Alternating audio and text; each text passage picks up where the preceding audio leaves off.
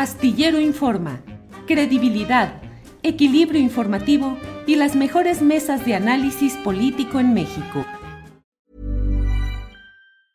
Burroughs Furniture is built for the way you live. From ensuring easy assembly and disassembly to honoring highly requested new colors for their award-winning seating, they always have their customers in mind. Their modular seating is made out of durable materials to last and grow with you. And with Burrow, you always get fast, free shipping. Get up to 60% off during Burrow's Memorial Day sale at burrow.com slash ACAST. That's burrow.com slash ACAST. burrow.com slash ACAST. It's that time of the year. Your vacation is coming up. You can already hear the beach waves, feel the warm breeze, relax, and think about work. You really, really want it all to work out while you're away. Monday.com gives you and the team that peace of mind. When all work is on one platform and everyone's in sync, things just flow wherever you are. Tap the banner to go to Monday.com.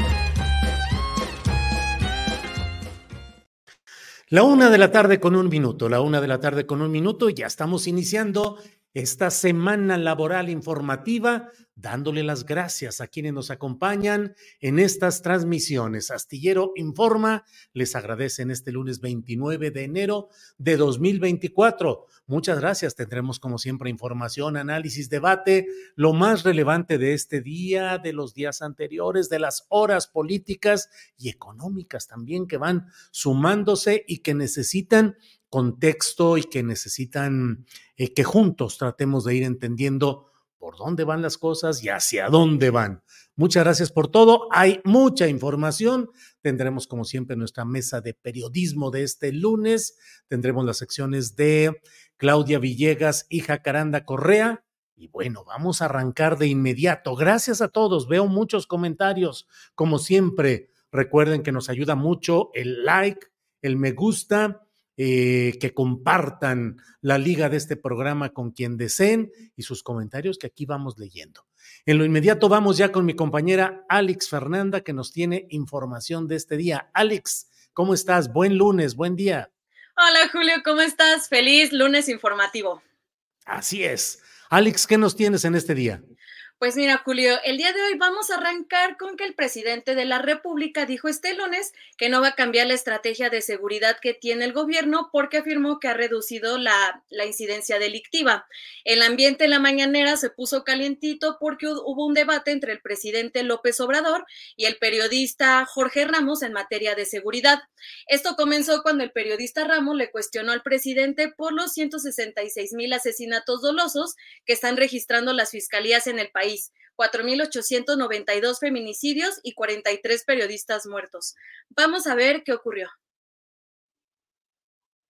Respeto mucho tu punto de vista, pero no lo comparto, porque yo tengo pues una visión distinta y tengo otros datos. Aquí tienes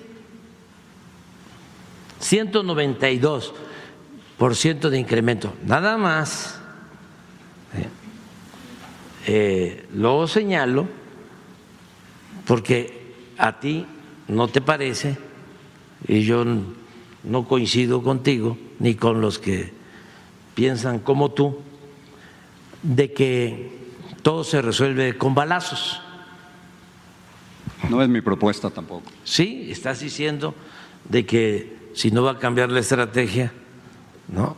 Que estamos siguiendo. no ha funcionado, la, militarización no ha funcionado. Nosotros no vamos a, cambiar la estrategia porque estamos atendiendo las causas que originan. Sí, pero usted conoce a los mexicanos cómo están viviendo, señor presidente, con tanta inseguridad. No, no, no, no, no. Es como que no quiere aceptar la realidad de, la violencia en el país. Pero esa es tu visión y es la visión de nuestros opositores y la respeto Pero, no me va a decir que México es un país pacífico. México es un país muy violento. No, es un país pacífico, fíjate. No hay un presidente que atienda todos los días este problema de 6 a 7 de la mañana. Con eso no equivale a resultados, pero eso no equivale a resultados. Ah, ¿cómo no? O sea, es, que, tú no los quieres ver. O sea, tú no los quieres ver. Tenemos visiones distintas. Sí, el, esto, eh, si continuamos con la misma política, lo vamos a resolver. Así que te diría que me canso ganso. Ya, no me va a alcanzar el tiempo porque me faltan ocho meses, pero si se continúa con la misma política de atender a los jóvenes que no se atendía, con la misma política de que la gente tenga garantizado el derecho al trabajo, a salarios justos, se va a resolver. Por otra parte, el presidente de la República reconoció que fue un hackeo la filtración de datos personales de más de 300 periodistas que cubren la conferencia de prensa matutina. Aseguró que se van a tomar acciones legales en contra de las, de las personas que resulten responsables, que se va a brindar protección para los periodistas que lo requieran y adelantó que hoy, hoy mismo se va a informar sobre el caso. Vamos a escuchar. Ah, sí, sí fue hackeo. Nosotros tenemos que cuidar a todos los ciudadanos y a los periodistas. Pero ¿por qué lo hacen? Bueno, para tratar de sembrar la idea de que nosotros perseguimos, censuramos, somos dictadores. ¿Habrá acciones legales? Sí, sí, sí, sí, sí. sí. Contra quien resulte responsable. Es un hackeo, lo que hicieron con Guacamaya, que luego empezaron a sacar los datos, no sé si con Loré de Mola o con Carmen Aristegui, o sea, son los mismos, son los mismos. Gentes sin escrúpulos morales que eh, actúan de esa manera, son guerras mediáticas que tengan la, confianza, la seguridad de, que no fuimos nosotros. Pero sí vamos a, aclarar quiénes hicieron esto, pues son los mismos estos de Guacamaya. Y... No son todos los periodistas acreditados quienes fueron vulnerados sus derechos, es solo una porción, es un, es un archivo que se, en fin, se va a dar un informe, no son todos los periodistas, eh, no tiene que ver con este proceso de actualización de los datos y vamos a dar a conocer el reporte de cómo fue, en todo caso, la obtención ilegal de estos, de estos datos. Por cierto, eh, Xochitl Galvez comenzó hoy la denominada Conferencia de la Verdad. Vamos a ver cómo arrancó esta, esta rueda de prensa que quiere ser una réplica de la mañanera del presidente López Obrador. Pues hoy estamos aquí ejerciendo nuestro derecho de réplica, ese que no me dieron en Palacio Nacional. Entonces aquí vamos a hacer la voz de muchos millones de mexicanos que hoy no son escuchados, que les han cerrado la puerta en Palacio Nacional y por eso este ejercicio. Bienvenidas todas y todos a este ejercicio de comunicación para defender la verdad, el cual se realizará tres veces a la semana, a las 10 de la mañana y solamente será en periodo de intercampaña. En estos ejercicios de comunicación siempre les voy a dar un dato verificado que refleje el verdadero México y así desmentir la cortina de embustes y calumnias que nos receta el inquilino de Palacio Nacional y su corcholata. El reporte completo de la, de la conferencia de Sochi lo van a poder encontrar en el portal julioastillero.com. En otras noticias, Claudia Sheinbaum Pardo se mantiene como lideresa en la preferencia electoral. De acuerdo con la encuesta Encol para el diario El País y W Radio, Claudia Sheinbaum cuenta con 54% de las preferencias. Xochil Gálvez tiene 27% y Álvarez Maínez tiene un 3%. El 7% no optaría por ninguna de las opciones y el otro 9% respondió que no sabía. Por otra parte, el periódico El Financiero publicó también la encuesta de este mes y marcó que Claudia Sheinbaum cuenta con 48% de las preferencias, Xochil Gálvez 32 y Álvarez Maínez recibe un 10%. Eh, comparada esta encuesta con la que publicó el mismo Financiero en diciembre, el apoyo de, de para Claudia Sheinbaum bajó 4%. El de Galvez aumentó 2% y MC eh, pues mejoró 3 puntos luego del nombramiento de su candidato. ¿Qué opinan acerca de las encuestas? Y ya finalmente para empezar a despedirme, pues el día de hoy jóvenes activistas pertenecientes a la Escuela Nacional Preparatoria número 8 de la UNAM tomaron el plantel eh, declarando un paro indefinido. Los alumnos inconformes han mencionado que desde hace varios meses pues hay exigencias de acoso sexual en la prepa, las cuales no han sido atendidas. También están denunciando maltrato por parte de los profesores hacia los estudiantes y están exigiendo que se mejore la infraestructura de la escuela. Eh, tras esta propuesta, las autoridades del plantel han ofrecido una mesa de diálogo, sin embargo, eh, aún no se ha dado y la escuela continúa cerrada. Vamos a estar pendientes sobre cómo evolucione este caso. Julio, regresamos contigo. Muy bien, muchas gracias, Alex. Seguimos adelante. Gracias. Gracias, Julio.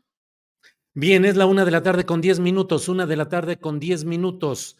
Eh, vamos a seguir adelante con nuestra información y bueno, déjeme decirle, entre otros temas, pues eh, una noticia que como lectores de periódicos, como buscadores de la información eh, en la vía de la caricatura, pues em, lamentamos el retiro que ha anunciado Helio Flores, el gran maestro de la caricatura, eh, que ha puesto esta eh, información hoy en el Universal. Dice, queridos amigos y lectores, les comunico que a partir de hoy dejaré de publicar mis caricaturas. He tomado la difícil decisión de retirarme debido a que las condiciones físicas propias de mi edad han menguado mis capacidades para hacer mi trabajo con la calidad que ustedes se merecen. Agradezco a mis compañeros del periódico y a su director, licenciado Juan Francisco Ili Ortiz, por su tolerancia y de manera muy especial a quienes generosamente me han seguido, han seguido mi trabajo durante más de 60 años, 52 de ellos en este medio. Gracias, muchas gracias, Helio Flores y la fecha de hoy. Está con nosotros Helio, a quien saludo con el gusto, aprecio y respeto de siempre. Helio Flores, buenas tardes. Buenas tardes, Julio, ¿cómo estás? Bien, Helio, pues a disfrutar un poco de tu tiempo propio y hacer tal vez muchas cosas que tenías pendientes por ahí, Helio. No, Julio, ya sabes que te admiro mucho a ti y a todos tu, tus tripulantes de astillero y que este, sí, sí, además te agradezco mucho la oportunidad para aclarar esto de mi retirada porque es una retirada voluntaria quiero que, ah, que quede muy claro, no es un, no tengo presiones ni, ni censura de ningún tipo. Y que digo esto para que no haya malinterpretaciones como se han puesto de moda últimamente. Eh, todo esto es voluntario y en muy buenos términos con el periódico y con todos los demás. No tengo censura, repito. Gracias. Al contrario, Helio. Em, a los 18 años comenzaste a hacer tus primeras caricaturas en el diario de Jalapa, según he leído, Helio. Sí, más o menos. Ya antes había colaborado un poco haciendo caricaturas para las calaveras en el mismo periódico, cuando era yo muy chavito, de 12 años, 13 años. Y yo creo que de ahí el director del periódico vio que me gustaba dibujar y de repente compró unas maquinarias nuevas y entonces ya te podía hacer caricaturas en el su periodiquito, que era un periódico muy sencillo, y me invitó a hacer un cartón. Yo no sabía lo que era, bueno, sabía lo que era eso porque admiraba mucho las caricaturas que veía en el periódico, pero tanto como hacer una, pues no, no, no tenía ni la idea ni la práctica. Y así fue como empecé, pero bueno, ahí, ahí, ahí me fui hecho en el camino aprendiendo y hasta la fecha seguía yo aprendiendo. ¿Pudiste haber sido arquitecto? Sí, de hecho terminé la carrera y trabajé dos años en, eh, en ello, pero ya había yo, te digo, saboreado lo que era hacer un cartón diario, incluso ya había yo tenido una exposición de mi trabajo allá en Jalapa, y pues ya había yo saboreado la satisfacción de estar mandando tus comentarios todos los días al periódico y sobre todo de, de hacerlo en dibujo y, me gustaba mucho. De todas maneras, una vez que salí de la escuela trabajé dos años en, en, en arquitectura, pero al cabo de dos años dije, tengo que decidirme porque yo sentía que en arquitectura no podía llegar muy lejos por mi misma capacidad y también por, por la carrera, que es un poco, es un poco difícil y esa, eh, bueno, en mi escuela y en esa época, está como orientada para que sea la gente de dinero la que, la que utilice a los arquitectos y mis compañeros, por ejemplo, casi todos empezaban a trabajar porque algún pariente rico les encargaba una casita para la familia y bueno, así era en mi época. Y bueno, y en cambio la caricatura ya me había dado más satisfacciones y, más, más importante, yo me sentía más a gusto, disfrutaba mucho y lo seguía haciendo hasta el final. ¿Qué has aprendido a lo largo de estas casi siete décadas de estar viendo, revisando, analizando y ejercitando el trazo crítico en tus caricaturas? ¿Tú qué has aprendido, Elio? Pues, pues he aprendido, y es algo que me gusta, a estar informado, a ver, a ver lo que uno juzga buena información.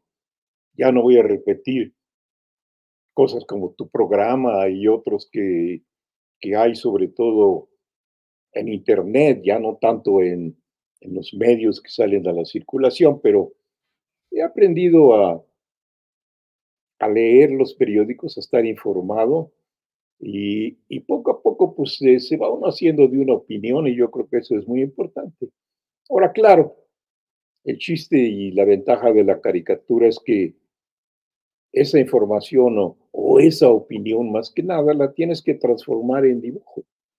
Y, y eso era lo que a mí me gustaba. Leí algunas declaraciones tuyas, eh, Helio, en las que dices que, en el propio Universal, en las cuales dices, eh, pues que tu presencia como caricaturista iba a contraflujo en muchas ocasiones, mientras que algunos eh, articulistas, editorialistas, periodistas iban en un elogio del poder en turno, tú ibas en contra, y que ahora hay una corriente de expresiones creo que hasta dices por ahí, algunas hasta parecen pagadas o orquestadas, eh, y ahora tú eres alguien que criticas, pero que también dices, no caigo en ese juego. ¿Cómo conciliar todo esto, Elio? Pues este, sí, la historia es que desde que me inicié en la caricatura, ya, ya digamos en la prensa nacional, pues, pues era, era, los periódicos estaban pagados prácticamente por el gobierno y la información que salía en los periódicos era toda favorable al gobierno. Yo me fui dando cuenta pues a través de, del tiempo, porque yo cuando me inicié no tenía idea. Yo pensaba pues que a mí me gusta la caricatura, siento cierta facilidad por hacerlo, y, y yo comparaba mi trabajo con algunos colegas y decía, yo puedo hacer un cartón mejor que, que estos. Y así los empecé a llevar a los periódicos me fui dando cuenta que, que, eso no, no cuenta para nada. Porque los periódicos, los que, querían y no sé si todavía lo quieran, es trabajos que, que les gusten a ellos y que no les echen a perder sus compromisos económicos, sobre todo que ellos tienen. Y, y, entonces, eso de que se fijen en que comparen una caricatura o un caricaturista con otro, pues difícilmente se da. Entonces así me tocó el principio y así me pasé pues todo lo que fueron los sexenios priistas y panistas capoteando con todos, siendo corrido de muchos periódicos, censurados en todos, pero pues este tuve la fortuna o la perseverancia para mantenerme en la misma línea porque la tentación para pasarse al otro bando es, es, grande porque es más fácil y hasta cierto punto te puede dar unas entradas extras. y a veces son más que lo de el salario del periódico. Y así me pasé, pues casi que hasta que empezó este sexenio. Así fueron todos y ahí fui intentando y luchando para ir contra la corriente. O sea, yo, yo, lo que quise decir es que la mayoría de los colaboradores en, en toda mi carrera, primero con el PRI y el PAN, y, ha sido a favor del gobierno. Y, y de repente ya ahora hubo un cambio. Y este, ahora, ahora ya los colaboradores ya no están a favor, al contrario, sino todo lo contrario. Ya son completamente diferentes, ya se la pasan todos los días criticando, criticando al gobierno. Y yo no, procuro no hacerlo, aunque tengo mi opinión y algunas cositas que, que, a uno no le van gustando, pero yo comparo esas cositas con la, con la mayor parte y digo, pues, este, la verdad es que lo positivo pesa más y, y recalcar esos, esas pequeñas fallas que yo noto, recalcarlas y estarlas exteriorizando en mi trabajo todos los días como suelen hacer otros boneros, yo digo, pues este, no es justo porque si de 30 caricaturistas, 25 están cargados y critican al presidente todos los días, se me hace que es un desbalance muy injusto. Y, y digo, pues caer en eso, en esas críticas, así nada más por algo de repente, de repente lo he hecho, pero, pero procuro no, no caer en la exageración ni tampoco, ni tampoco que, que parezca que ya me pasé al otro bando. Y ahora en, este, en, estos, en este sexenio, sobre todo, yo sigo contra la corriente porque en los periódicos todos están en contra, o la gran mayoría, y es uno el que va, el que va siendo la oveja negra ahí en, en el periódico. Pero, y, y, también ha costado trabajo porque ahora los, los periódicos en general han perdido todas sus canonjías y todas sus ganancias y pues están en contra, pero y así la mayoría de los colaboradores, porque pues también les conviene, como antes les convenía estar a favor del gobierno, ahora les conviene estar en contra.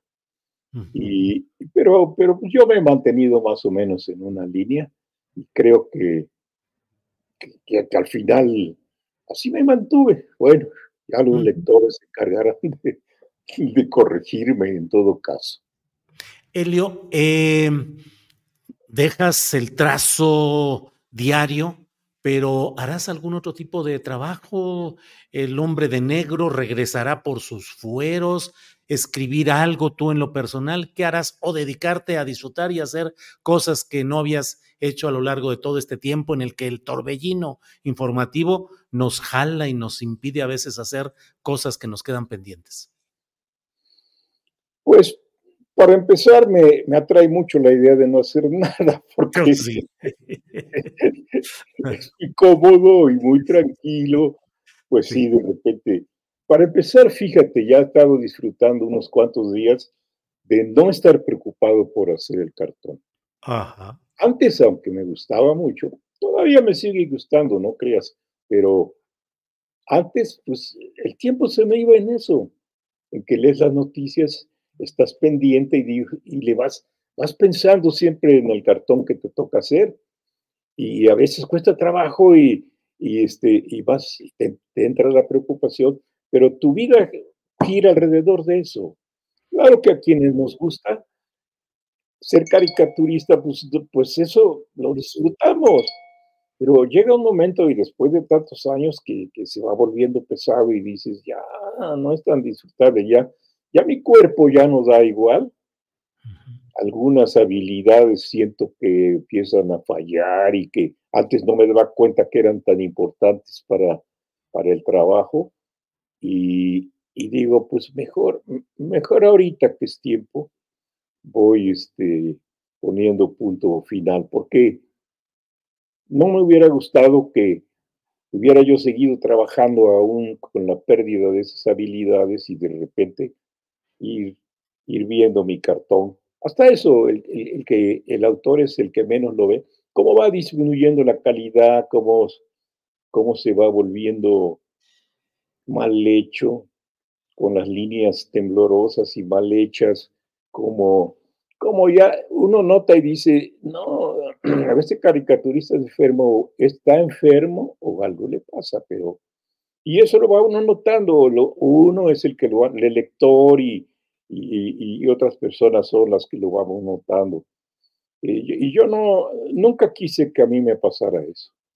Entonces, este, digo, mejor, este, ahorita, ahorita le corto, aparte también dejo espacio ya para, digamos, es, es este, hay muchos jóvenes que están esperando turno y no quisiera yo repetir las frases comunes de que se cumplen ciclos y que uno deja el camino para las nuevas generaciones y eso. No, la verdad es esa que te platico. Y este, pues ya, digamos, eso que me dices que a qué voy a dedicar, pues voy a, primero, como te decía, a descansar, a no hacer nada, y ya he pensado hacer hombres de negro ya con más calma, y incluso alguna vez tuve la intención de hacer un libro sobre que, con una historia con el hombre de negro y eso, pero pues hasta, hasta eso lo pienso ahora, porque parece mentira, pero hacer historieta y sobre todo es este, pues va a resultando muy, muy, muy trabajoso, sobre todo porque a mí me gusta, me gusta ver los detalles, me gusta estar ahí repitiendo y haciendo. Entonces, este, mm, eh, pienso hacer eso, pero pues este, ahí lo voy a ir pensando también. Bueno, Helio, pues te agradezco mucho que hayas, eh, que hayamos podido platicar. Eh, me quedo con esa tentación que luego también por ahí a veces asoma de decir el placer de no hacer nada, de descansar y de estar tranquilo y disfrutar la vida. Helio, te agradezco mucho a reserva de lo que desees agregar, darte las gracias por esta entrevista, por tanto tiempo, por la enseñanza, por la formación política, la perseverancia, la honestidad y la crítica en los tiempos difíciles. Hoy abunda la crítica rápida, punzante, ácida en las redes sociales. Todos son críticos y pareciera que algunas personas creen que México empezó hace cinco años, cuando décadas atrás plumas como la tuya, trazos como los tuyos, honestidad como la tuya, fueron verdaderamente a contracorriente y ejemplares. Por todo lo que has hecho, muchas gracias, Helio, como siempre. Te agradezco mucho, Julio, y este Quisiera, por favor, que les dieras un saludo de mi parte a todo tu equipo astillero, que yo los, los admiro mucho a todos desde el lunes hasta el viernes. Y yo los suelo ver casi todos los días y este, te agradezco mucho a ti este tiempo y sobre todo la oportunidad de aclarar ese punto de que no hay censura ni hay presión de ningún tipo, que todo es voluntario y convencido de que, de que es lo mejor para todos.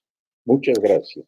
A ti, saludos Helio y saludos a Blanca, tu compañera. Ah, muchas gracias. Ella también te manda muchos saludos. Sí, sí, sí, los apreciamos mucho. Gracias. Hasta pronto. Hasta pronto. Bien, pues es la una de la tarde con 27 minutos, una de la tarde con 27 minutos y hemos eh, eh, pues tenido esta plática con Helio Flores. Platicaré hoy en la noche en la videocharla astillada, eh, un rato, un buen rato, una media hora tal vez, con Rapé y con Monero Hernández, sobre la caricatura, sobre Helio Flores, sobre todo lo que implica el trabajo de moneros y caricaturistas, con la referencia específica de Helio Flores, el maestro el mejor caricaturista, lo reconocen en sus propios textos hoy. Todos los eh, principales caricaturistas, eh, diría yo, críticos y honestos del país, reconocen el gran trabajo de Helio Flores y lo consideran el, el mejor caricaturista de México y así, así es como lo, lo, lo estimamos nosotros también. Bueno, vamos a seguir adelante y déjeme ver qué es lo que tenemos por aquí. Eh, Bueno, eh, hay varias cosas que me parecen interesantes. Eh, voy a hacer un pequeño comentario acerca de un tema que está surgiendo, el hecho de que Luis Donaldo Colosio Riojas, que es actualmente el presidente de Monterrey y que buscará ser senador y llegar al Senado como en su momento lo hizo su padre, eh, Luis Donaldo Colosio Riojas, está pidiendo al presidente López Obrador que se otorgue el indulto a Mario Aburto Martínez por el asesinato de su padre, de Luis Donaldo Colosio Murrieta. Em, hoy le preguntaron al propio Luis Donaldo Colosio Riojas acerca de eh, el intento de la Fiscalía General de la República por revivir el caso y él, Luis Donaldo Hijo, le pidió al presidente López Obrador que se otorgue el indulto a Mario Aburto y se dé carpetazo ya, se cierre el asunto. Dijo todo esto para que su familia y México terminen de sanar en cuanto a ese tema del magnicidio. Resulta, mm, me parece a mí, pues muy mm, eh, ejemplar y muy relevante el hecho de que el propio Luis Donaldo Colosio Riojas sea quien pida ese indulto para alguien como Mario Aburto, que a estas alturas aún persisten las dudas acerca de si efectivamente él fue el autor material de este homicidio, si fue el, eh, el único involucrado este en este tema, si se produjo un crimen de Estado en Lomas Taurinas, en Baja California, y si este obedeció a factores de poder dominantes en aquel momento. Creo que el hecho de subrayar la, mm, todo este largo juicio contra alguien como Mario Aburto, que aún sigue estando sustraído a la posibilidad de que pueda ser entrevistado, que se pueda hablar con él, que se pueda tener alguna información. Em, eh, Laura Sánchez Ley, la gran periodista, ha escrito un libro muy interesante, incluso con observaciones y comentarios del propio Mario Aburto. Y la verdad es que persisten muchas dudas, muchas lagunas, muchos espacios que resultan complicados en relación con el asesinato de Luis Donaldo Colosio Riojas. Siempre habrá, lo dije yo en la presentación del libro de Laura Sánchez Ley, el de Mario Aburto, siempre habrá esa percepción, lo dije en esa presentación que fue en una librería de Coyoacán, de que durante la administración de Carlos Salinas de Gortari había un poder uh, de mayor malignidad, que era la del hermano Raúl Salinas de Gortari, que siempre se habló que era él el responsable de negocios, comisiones, porcentajes, Mr. Percent le llamaban, el señor del porcentaje, eh, y que, mm, entre otros temas, estaría el relacionado con pues, las aportaciones de segmentos oscuros de las finanzas y de la vida política y social nacional que habrían estado inconformes con la manera como Luis Donaldo Colosio eh, Murrieta se iba distanciando, al menos retóricamente, de algunos puntos de lo que era la política dominante en aquel tiempo. Hubo muchas exigencias en ese tiempo, y lo digo en primera persona incluso, de esclarecer la responsabilidad del más alto poder político de ese tiempo, que era la presidencia de Carlos Salinas de Gortari, sus asociados, allegados o fraternos. Y nunca se ha podido ni esclarecer ni saber cuál fue realmente todo ello. México, pues como en todas las circunstancias históricas en las cuales un magnicidio interrumpe un proceso, nunca pudimos saber qué tanto habría podido ser muy distinto para bien o para mal, un gobierno bajo la administración de Luis Donaldo Colosio Murrieta. Pero hoy que su hijo, en lugar de apelar pues al deseo de, mm, eh, del castigo o eventualmente de la revancha o la venganza, al contrario, recurre a la reconciliación, al perdón y pide la amnistía. No deja de ser un rubro que el presidente de la República debería de analizar con una mayor eh, eh, fuerza espiritual incluso, el hecho de pensar en eso, en el, en el, en el poder darle amnistía al propio eh, Mario Aburto, si es que él lo acepta, es decir, si es que acepta una amnistía o se mantiene en el cumplimiento de lo que le queda ya del lapso de estancia en la cárcel, 30 años en la cárcel ya. Eh, y por otra parte, bueno, añado, porque es otro de esos temas en los cuales siempre se ha hablado del indulto o la amnistía, en el caso de Israel Vallarta, con otras eh, características y otras eh, contexto, pero que también está ahí pendiente ese tema. Bueno, vamos a seguir adelante, vamos en unos minutos más a nuestra siguiente sección, que es con Jacaranda Correa, pero déjenme ir viendo lo que hay por aquí. Eh, Yolanda Hernández dice, querido Helio Flores, vas a hacer falta. Em, Jaime Flores, gran caricaturista y persona, el señor Helio Flores se le echará de menos en la caricatura política nacional, maestro de maestros, y así vienen muchos comentarios. Alejandro Gómez está ahí, Graciela de la Rosa, híjole, Ileana Lara dice, saber descansar es algo difícil de aprender. Sí, Liana Lara, así es. Y lo digo yo también aquí en primera persona. En más de un momento dice uno, híjole, hay que atender otras cosas de la familia, hay otras eh, necesidades, requerimientos, y siempre dice uno, ¿en qué momento se eh, retrae uno un poco de ese torbellino informativo y se dedica a atender asuntos familiares, personales e incluso pues el descanso, el descansar un poco a todo ello. Pero bueno, eh, muchos, eh, así es el maestro Helio Flores, un hermoso ser humano en mayúsculas y de esos pocos, muy pocos. Bueno, vienen muchos, muchos comentarios eh, que agradecemos a nombre de Helio y porque compartimos todo lo que aquí se dice. Bueno, es la una de la tarde con 35 minutos, una de la tarde con 35 minutos y vamos de inmediato a nuestra siguiente sección que es ni más ni menos que con Jacaranda Correa. Usted sabe, remover las neuronas el lunes. Jacaranda. Jacaranda, buenas tardes. Hola, mi querido Julio, ¿cómo estás? ¿Cómo te va? Bien, Jacaranda, aquí empezando el lunesito y viendo para adelante y preguntándonos con qué nos va hoy a sorprender Jacaranda Correa. Bueno, pues la sorprendida soy yo, mi querido Julio, porque pues fíjate que he estado ahí eh, leyendo, tratando de, de comprender varias cosas este, que están ocurriendo eh, recientemente y, de las que hemos venido hablando y un poco como para ir, eh, digamos que tejiendo, ¿no? Todo lo que hemos estado diciendo desde que comenzó el año.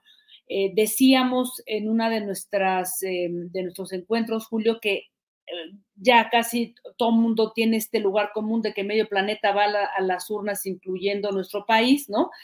Y eh, digamos que el siguiente turno y algo que, se espera para el próximo fin de semana es el, Salvador, ¿no?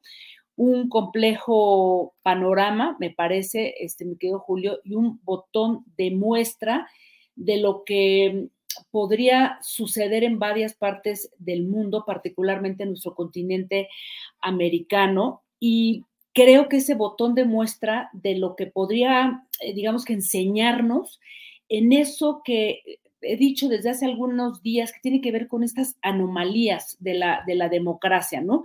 Y entender las anomalías, ¿no? En términos del desvío de las reglas del juego de acuerdo a los intereses de los gobernantes en turno y sus partidos.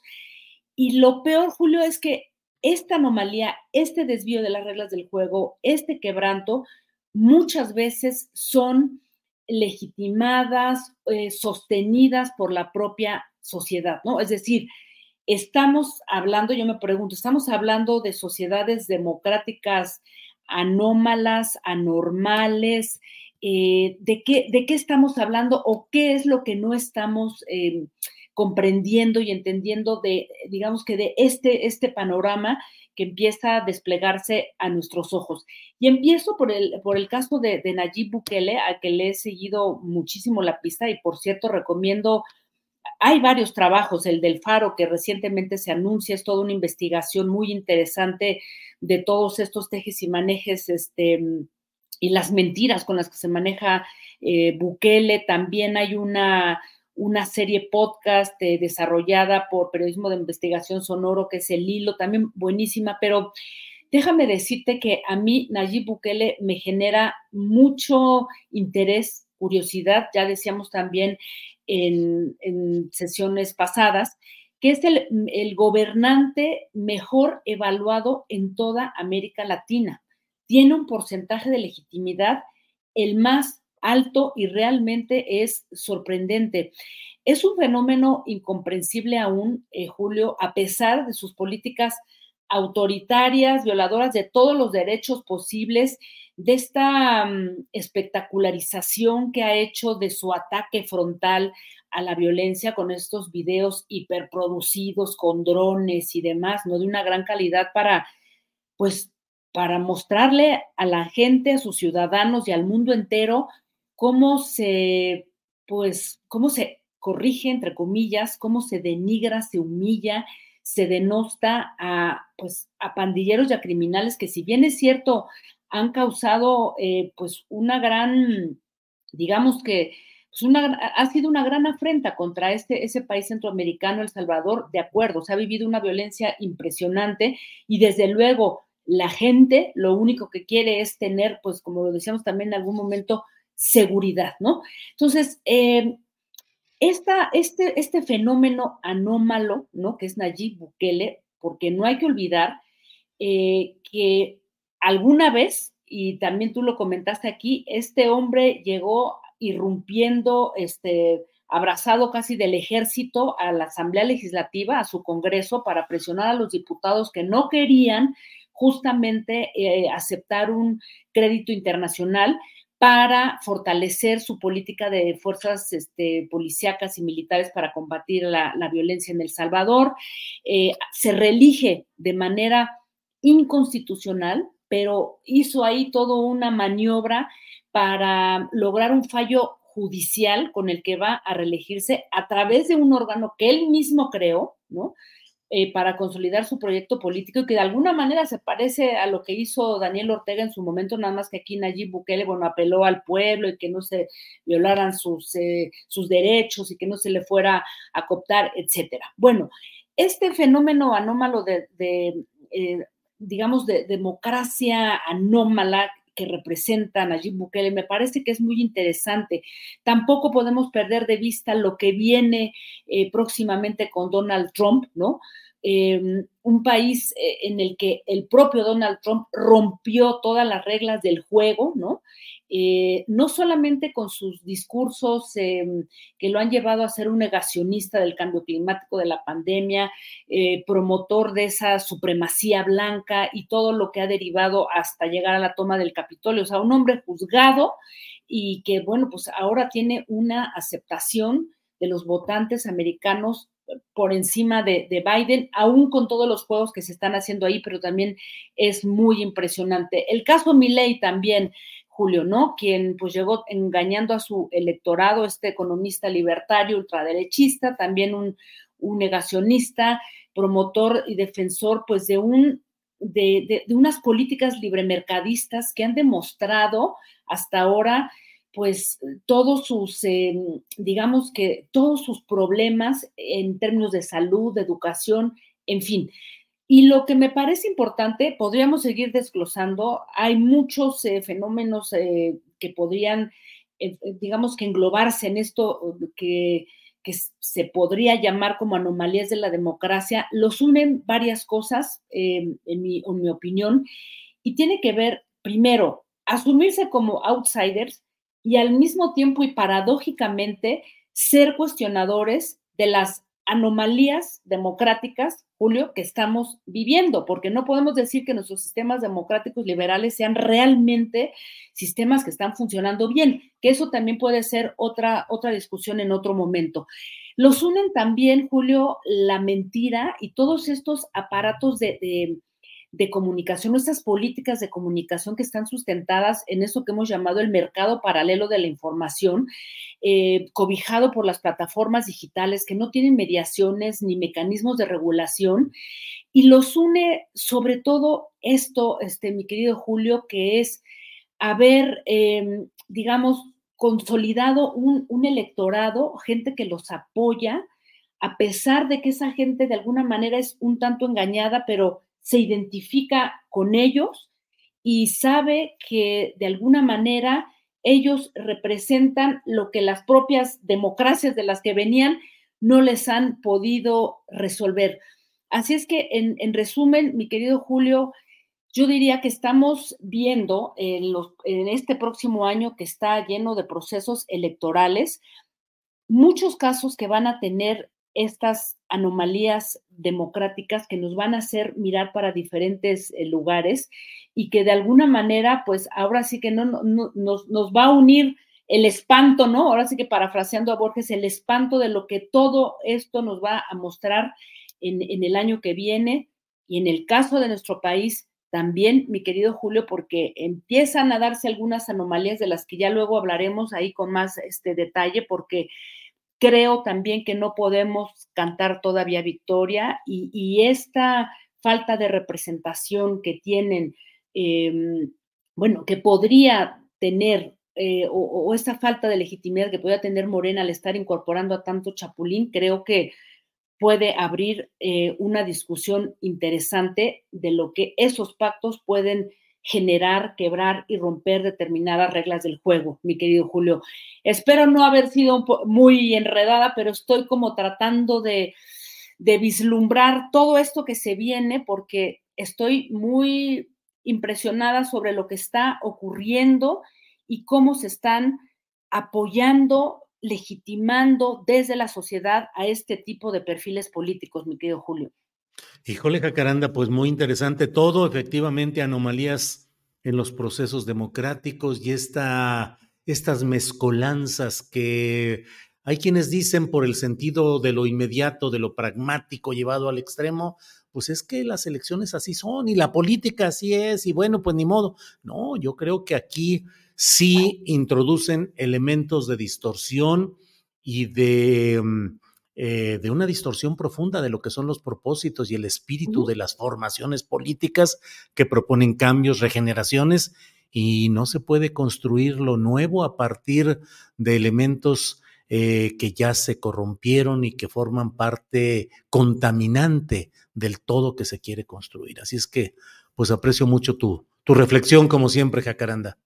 Así es, mi querido Julio. Y mira, eh, yo creo que el mejor caso de esto que tú dices, de estos, de estos pactos tenebrosos, lo tenemos en Brasil. O sea, quien, quien le dio el, la puñalada atrás a Dilma Rousseff fue justamente esta gente con la que pactó en su momento este, hoy el presidente Lula y pues terminan traicionándolo. Entonces, pues también hay que, yo creo que hay que, hay que poner un ojo, hay que ser muy cuidadosos y cómo estos personajes que están denunciando esta falta de representación política, de, de, de legitimidad, terminan eh, consolidándose como una suerte de populismos extremos de derecha muy, muy, muy peligrosos, mi querido Julio.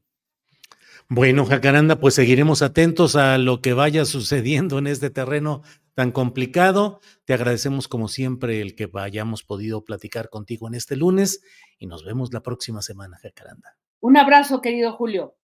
Gracias, hasta luego. Gracias. Bueno, pues uh, vamos adelante.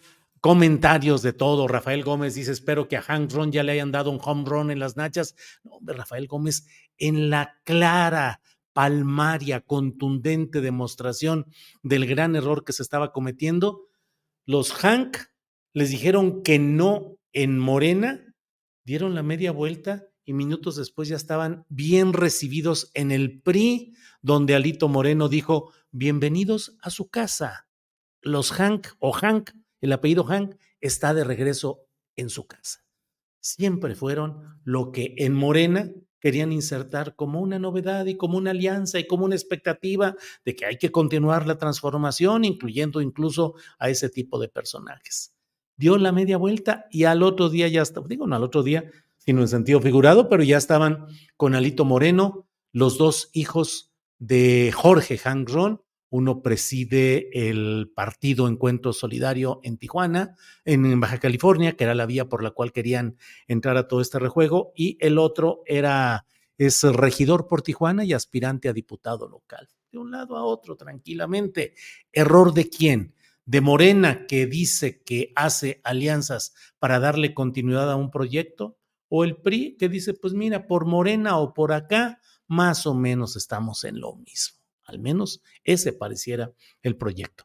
Eh, una precisión que me han hecho varias personas aquí en la en el chat, eh, lo leo y lo, aprecio siempre los comentarios que llegan ahí, respecto a la diferencia entre indulto y amnistía. Efectivamente, amnistía es eh, el hecho de olvidar, de olvidar, viene de amnesia, pues la amnistía es el hecho en el cual el Estado olvida aquello de lo que se acusan a una persona y dice libérenlo y se acaba el proceso penal en su contra. Y el indulto es eh, el momento en el cual el Estado eh, decide abstenerse de continuar con un proceso para dejar en libertad a alguien. En este caso sería indulto seguramente lo que podría proceder y también se necesitaría eh, la aceptación del propio beneficiado. Eh, bueno, vamos a seguir adelante y déjeme decirle, es la una de la tarde con 49 minutos. Eh, bueno, hay comentarios de todo. José de López dice, esos Hanks son unos vulgares traficantes del poder usando los uh, partidos. Eh, México, potencia mundial. Vamos, Claudia, dice Gerardo Ríos. Eh, Ramón Arroyo, ¿y por qué Morena aceptó a los expriistas opositores a Alito? Pues sí, son las preguntas que todos nos hacemos. Em, dice Charro Negro, no a Pedro Aces en Tlalpan. Eh, es lo que está por ahí. Y el gato Félix, pues no, el gato Félix ahí sigue eh, su asesinato sin, digo, sin una solución formal. Sí la hubo un acusado y un procesado, pero el fondo sigue siendo publicado en el, en el semanario Z, donde dice, ¿por qué me mataste? Y donde se refieren a Jorge Hangron, porque todos los caminos de ese asesinato conducen al hipódromo Agua Caliente allá en Tijuana. Bueno, Isaac Castillo dice, Carnal Julio manda un saludo a la banda del Espacio Cultural Tepito y del Teocali Tepito, que siempre te escuchamos y andamos en el trabajo comunitario independiente. Claro que sí, un gran saludo con mucho respeto al Espacio Cultural Tepito y al Teocali Tepito. Gracias por escucharnos y gracias por su trabajo comunitario independiente. Bueno, vamos a seguir uh, adelante con... Eh, con nuestra información. Es la una de la tarde con 51 minutos y vamos ya con nuestra compañera Claudia Villegas. Claudia, buenas tardes. Buenas tardes, querido Julio.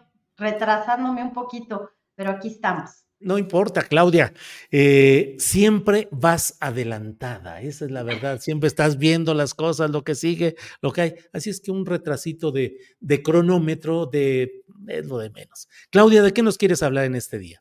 Gracias, Julio. Fíjate que yo les quiero contar un poco qué sabor de boca dejó entre el sector empresarial esta reunión en la que se invitó al expresidente eh, Ernesto Cedillo. Como ustedes saben, la organizó el grupo Actimber que preside Héctor Madero, un grupo que paradójicamente ha estado contribuyendo de manera importante a democratizar las inversiones, el conocimiento para que todo mundo pueda invertir en el mercado de valores.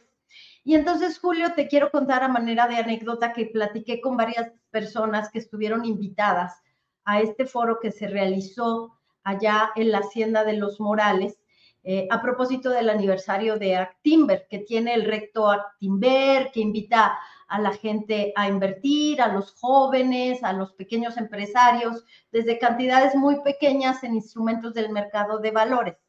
Y que a manera de, anécdota les quiero contar cómo fue que algunos de los invitados a este foro que recibieron llamadas directas de eh, el señor Madero y que estaba muy feliz por su foro y que estaba muy contento por haber traído a José María Aznar y a, Ernesto Cedillo como un gran cartel ¿no? de expertos rumbo al periodo electoral, recibió varios comentarios en el sentido de no asumas que todos tus clientes estamos de la mano o coincidimos con este pensamiento de derecha. No asumas porque esto está cambiando y está cambiando este país. Y eso se los comparto, Julio, porque me dio mucho gusto cómo los hombres de negocios en este país y las mujeres de negocios ya no compran estos discursos como si fuera la única opción y la única solución. Y en esa línea Fíjate que tenemos que comenzar a ver qué está haciendo la, la candidata Claudia Sheinbaum con su enlace empresarial. Como ustedes saben, ahora Altagracia Gómez Sierra del grupo Minsa de la familia Gómez Flores de allá, de la zona de Guadalajara de Jalisco. Es la coordinadora de la Mesa de Trabajo de Desarrollo Económico Regional y Relocalización.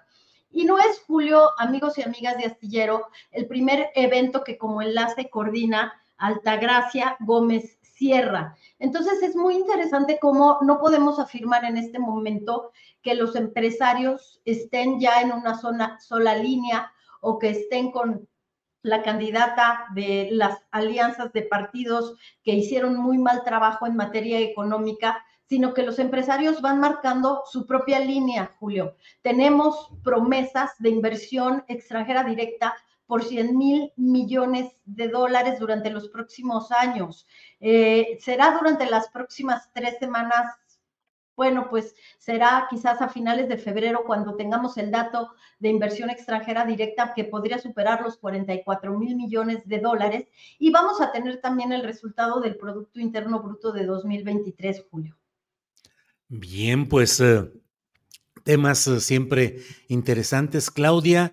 Em, ¿Y qué otro tema nos tienes por ahí? Leí el reportaje que publicaste en proceso, pero tú nos dirás de qué otro tema quieres hablar, Claudia. Sí, Julio, un reportaje que fue la portada de proceso. A mí me encantó la portada. Creo que es una línea que proceso debería, eh, pues, usar más de estas portadas que no son tan, pues a veces creo que Proceso es una revista que nos muestra la realidad de una manera brutal y, creo que a veces este trabajo editorial de, de, una buena imagen que nos hable del peso que tiene en este caso la deuda, porque sí es una luz, sí es un, es un globo muy grande que tenemos ahí eh, Julio, durante el gobierno de Enrique Peña Nieto, bueno, atrás Felipe Calderón, la deuda eh, total de nuestro país tuvo un crecimiento exponencial. Prácticamente yo les podría decir así en términos muy gruesos, pero ahí están en el reportaje de proceso los datos exactos, que pasa de 200 mil millones de dólares a 500 mil. ¿Qué sucedió con todo ese dinero? ¿A dónde se fue? ¿Qué sirvió para el desarrollo de este país con tasas de crecimiento, perdón, muy mediocres como las que eh, hemos tenido en los últimos años y en medio de la pandemia regresar de tasas de, de caída del 8% no es nada despreciable, pero Julio, la deuda creció en estos gobiernos de manera impresionante y lo que planteamos en el reportaje de proceso es cómo se estabilizó la deuda, pero que ahora tenemos el gran desafío de que los electores estemos pendientes de este dato, dos billones de pesos de deuda más, Julio, que en un periodo de tasas de interés altas puede costar mucho dinero, hoy como ya costó. Afortunadamente, como decíamos en el comentario anterior, las tasas podrían tener ahora un camino descendente y podría aprovecharse para bajar el costo financiero, pero sigue siendo muy alto. ¿Qué se necesita, Julio?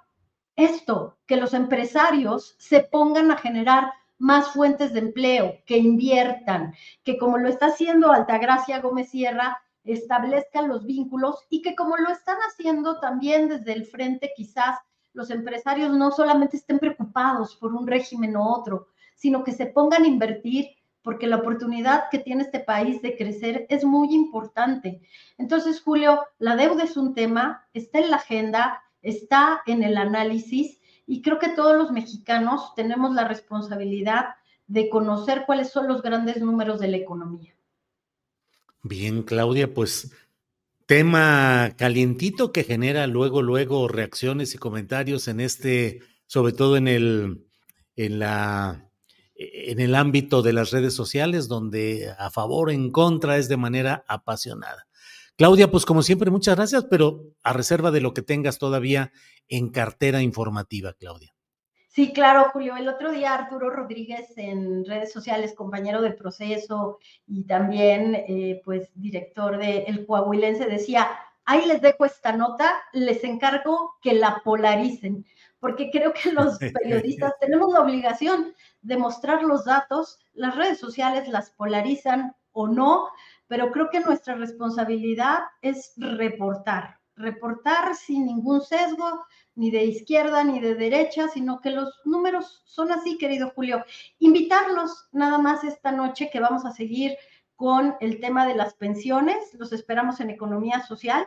Vamos a tener una entrevista con el presidente de la Amafore, con Guillermo Samarripa, que nos va a platicar qué de bueno han traído las Afores, cómo nos presentan una opción para partir de esta base del 20% del ahorro interno, podemos tener una pensión eh, que pueda darnos una calidad de vida como la teníamos o mejor. Imagínate que fuera mejor que la vida productiva, Julio.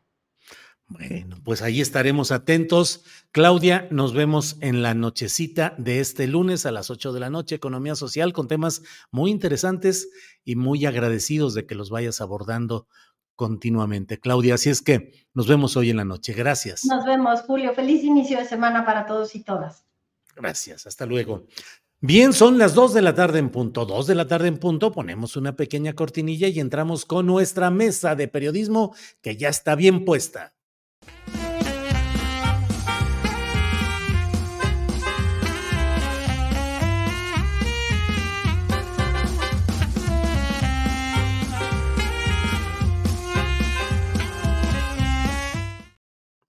Bien, ya estamos por aquí. Don Salvador Frausto ya está puesto ahí con su sombrero de moda. Salvador. Hola, Julio. ¿Qué tal, eh, Marta Lidia, Jorge? Un gustazo estar aquí en el arranque de la semana con ustedes. Gracias. Eh, Marta Olivia López, buenas tardes. ¿Qué tal? Muy buenas tardes, Julio. Gracias, gracias por esta participación en la mesa de periodistas. Un gusto saludar a Salvador Frausto, a Jorge Meléndez, por supuesto, a ti y a todos los moderadores y a todos los seguidores de esta gran página. Don Jorge Meléndez, buenas tardes. Buenas tardes a todos, muchas gracias. Un saludo muy cordial en este lunes brumoso. Brumoso, muy bien, Jorge. Salvador Frausto. Eh, ¿Cómo viste la mm, otra mañanera, la mañanera de Xochil Galvez? No sé si tuviste chance de, echarle un ojo a, la, aparición de este eh, esfuerzo de Xochil Galvez, que dice que va a ser ciertos días de la semana, eh, sobre todo en el periodo ya de campaña, pero bueno, finalmente anunció ya que sí se avienta el tiro de hacer esas mañaneras. ¿Cómo la ves? ¿Cómo ves el tema, Salvador? Bueno, pues eh, eh, va a ser ese esfuerzo eh, por tratar de posicionarse en, la opinión pública, de rebasar su 30% de preferencias, que más o menos son las que le otorgan las, las encuestas, no según las que se, hoy se publicaron. Hoy se publicaron tres, tres encuestas, una del país, otra del financiero y una de la crónica Em, y pues parece que no levanta eh, doña Xochitl Galvez en las últimas mediciones, sigue manteniéndose eh, muy lejos de. Burrow is a furniture company known for timeless design and thoughtful construction, and free shipping, and that extends to their outdoor collection. Their outdoor furniture is built to withstand the elements, featuring rust-proof stainless steel hardware, weather-ready teak, and quick-dry foam cushions. For Memorial Day, get 15% off your Burrow purchase at burrow.com slash ACAST and up to 25% off outdoor. That's up to 25% off outdoor furniture at burrow.com slash ACAST. Millions of people have lost weight with personalized plans from Noom, like Evan, who can't stand salads and still lost 50 pounds. Salads generally for most people are the easy button, right? For me, that wasn't an option. I never really was a salad guy. That's just not who I am. But Noom worked for me. Get your personalized plan today at Noom.com. Real Noom user compensated to provide their story. In four weeks, the typical Noom user can expect to lose one to two pounds per week. Individual results may vary. Claudia Sheinbaum. Y bueno, pues la vi, este, eh, pues mesurada, tratando de tener este Eh, esta posición un poco más seria que ha tenido en los últimos eh, tiempos, eh, recurriendo ahí como la vemos a, los colores rosas y abandonando, guardando por lo pronto los huipiles verdes, rojos, amarillos y azules, y tratando de, presentarse como una opción de la, de la sociedad civil, la veo con un discurso muy encendido contra la seguridad pública, con una beligerancia, digamos, con la eh, llamada militarización, este, agarrando un discurso eh, eh, por, ese, por ese lado. Pero pues bueno, pues no, no se ve que, que, sea suficiente, tres días a la semana dice que va a estar y solo durante el tiempo de las intercampañas, me parece que es también como con un ánimo de, de medirle, de medir si, si, la siguen, si la ven, si, este, si genera expectativa. Eh, y bueno, pues eh, eh, ahí estará jugando eh, Xochitl, la vi enredándose también con el tema de le preguntan sobre los impresentables, por qué van a las plurinominales gente como Alito, Marco Cortés, Zambrano, personajes de la vieja política, y ella primero hace una crítica y dice, bueno, yo no soy la que Em, decide esas listas, las deciden los partidos y sus militantes. Yo hubiera hecho mis listas de otra manera, pero inmediatamente después vuelve a, a, esos discursos ambiguos en los cuales eh, dice, bueno, pero yo respeto y me llevo muy bien con los líderes de los partidos que me postulan. Entonces, pues está en esa encrucijada, es muy difícil quitarse esa huella del PRIAN eh, y del PRD eh, y, que acomode, se acomode en medio de, esta, de esta alianza de los tres partidos que se disputaron el poder político en los últimos eh, años. Bien, Salvador. Marta Olivia, tu opinión sobre este tema, una conferencia muy especial, como ya lo ha dicho Salvador Frausto, eh, cromáticamente con un rosa dominante. No existe el PRI, no existe el PAN, no existe el PRD, es solamente rosa en su vestimenta y en el color de la escenografía. Habló, entre otros temas, dijo que estaba el hecho de que está considerando invitar personas de la sociedad civil, digamos, o sea, personas que no están en un partido político, que son solamente ciudadanos, y puso como ejemplo a Germán Martínez, que fue presidente nacional del PAN y que tiene una historia absolutamente partidista, y dijo que también está considerando incorporar a Alejandro Rojas Díaz Durán, suplente en el Senado de Ricardo Monreal, con una larga historia en el PRI, en el PRD, eh, ahora en Morena, y que ha renunciado. En fin, ¿cómo ves este arranque de las mañaneras intercampañas de Xochil Gálvez, Marta Olivia. Sí, pues primero, este, nos damos cuenta que a través de esto quien sigue manejando el mensaje político y el discurso en México es Andrés Manuel López Obrador, porque Xochil Gálvez, ¿qué es lo que hace? Hacer su propia mañanera, querer subir puntos para eh, eh, igualarse o al menos estar en la escena política. Y lo interesante aquí van a ser las propuestas. Van a ser, eh, si solamente se está enfocando a atacar al gobierno de México, a atacar a Andrés Manuel López Obrador, porque parece como que eso le da puntos o eso cree creen sus estrategas políticos que le da puntos. Eh, a mí lo que me llamó mucho la atención es esto de, de, que celebra las listas plurinominales, celebra a Marco Cortés, Alejandro Moreno, celebra a Germán Martínez, celebra a Malio Fabio Beltrones. Entonces, me parece que, no hay mucho que ver por ahí porque ya está en, ese discurso. Eh, nos suena absurdo a todos los demás que vemos la escena política que esté hablando y, que diga que mantiene una buena relación con ambos. Eh, por ejemplo, en el caso Marco Cortés y de Alito, les reconozco y les respeto a los dirigentes de los partidos. Es decir, nos está diciendo lo mismo que nos ha dicho eh, Xochil Gálvez, que no ha querido meterse de frente, que no ha querido felicitar felicitar a todos eh, los, los nominados, por ejemplo, Y de Alejandro Rojas Díaz, Durán, este, pues después de haber renunciado a Morena, dice que, que construyó una buena amistad, que eran compañeros, que platicaban y siempre eh, le decía que estaba de acuerdo con lo que ella decía, pero que no podía votar porque le daban línea en su partido. A mí me parece que este tipo de personajes, en el caso de Alejandro Rojas Díaz Durán, nosotros lo vimos claramente en el caso de Tamaulipas y me voy a detener en esa parte eh, para que se acuerde, para que eh, recordarles un poco quién es.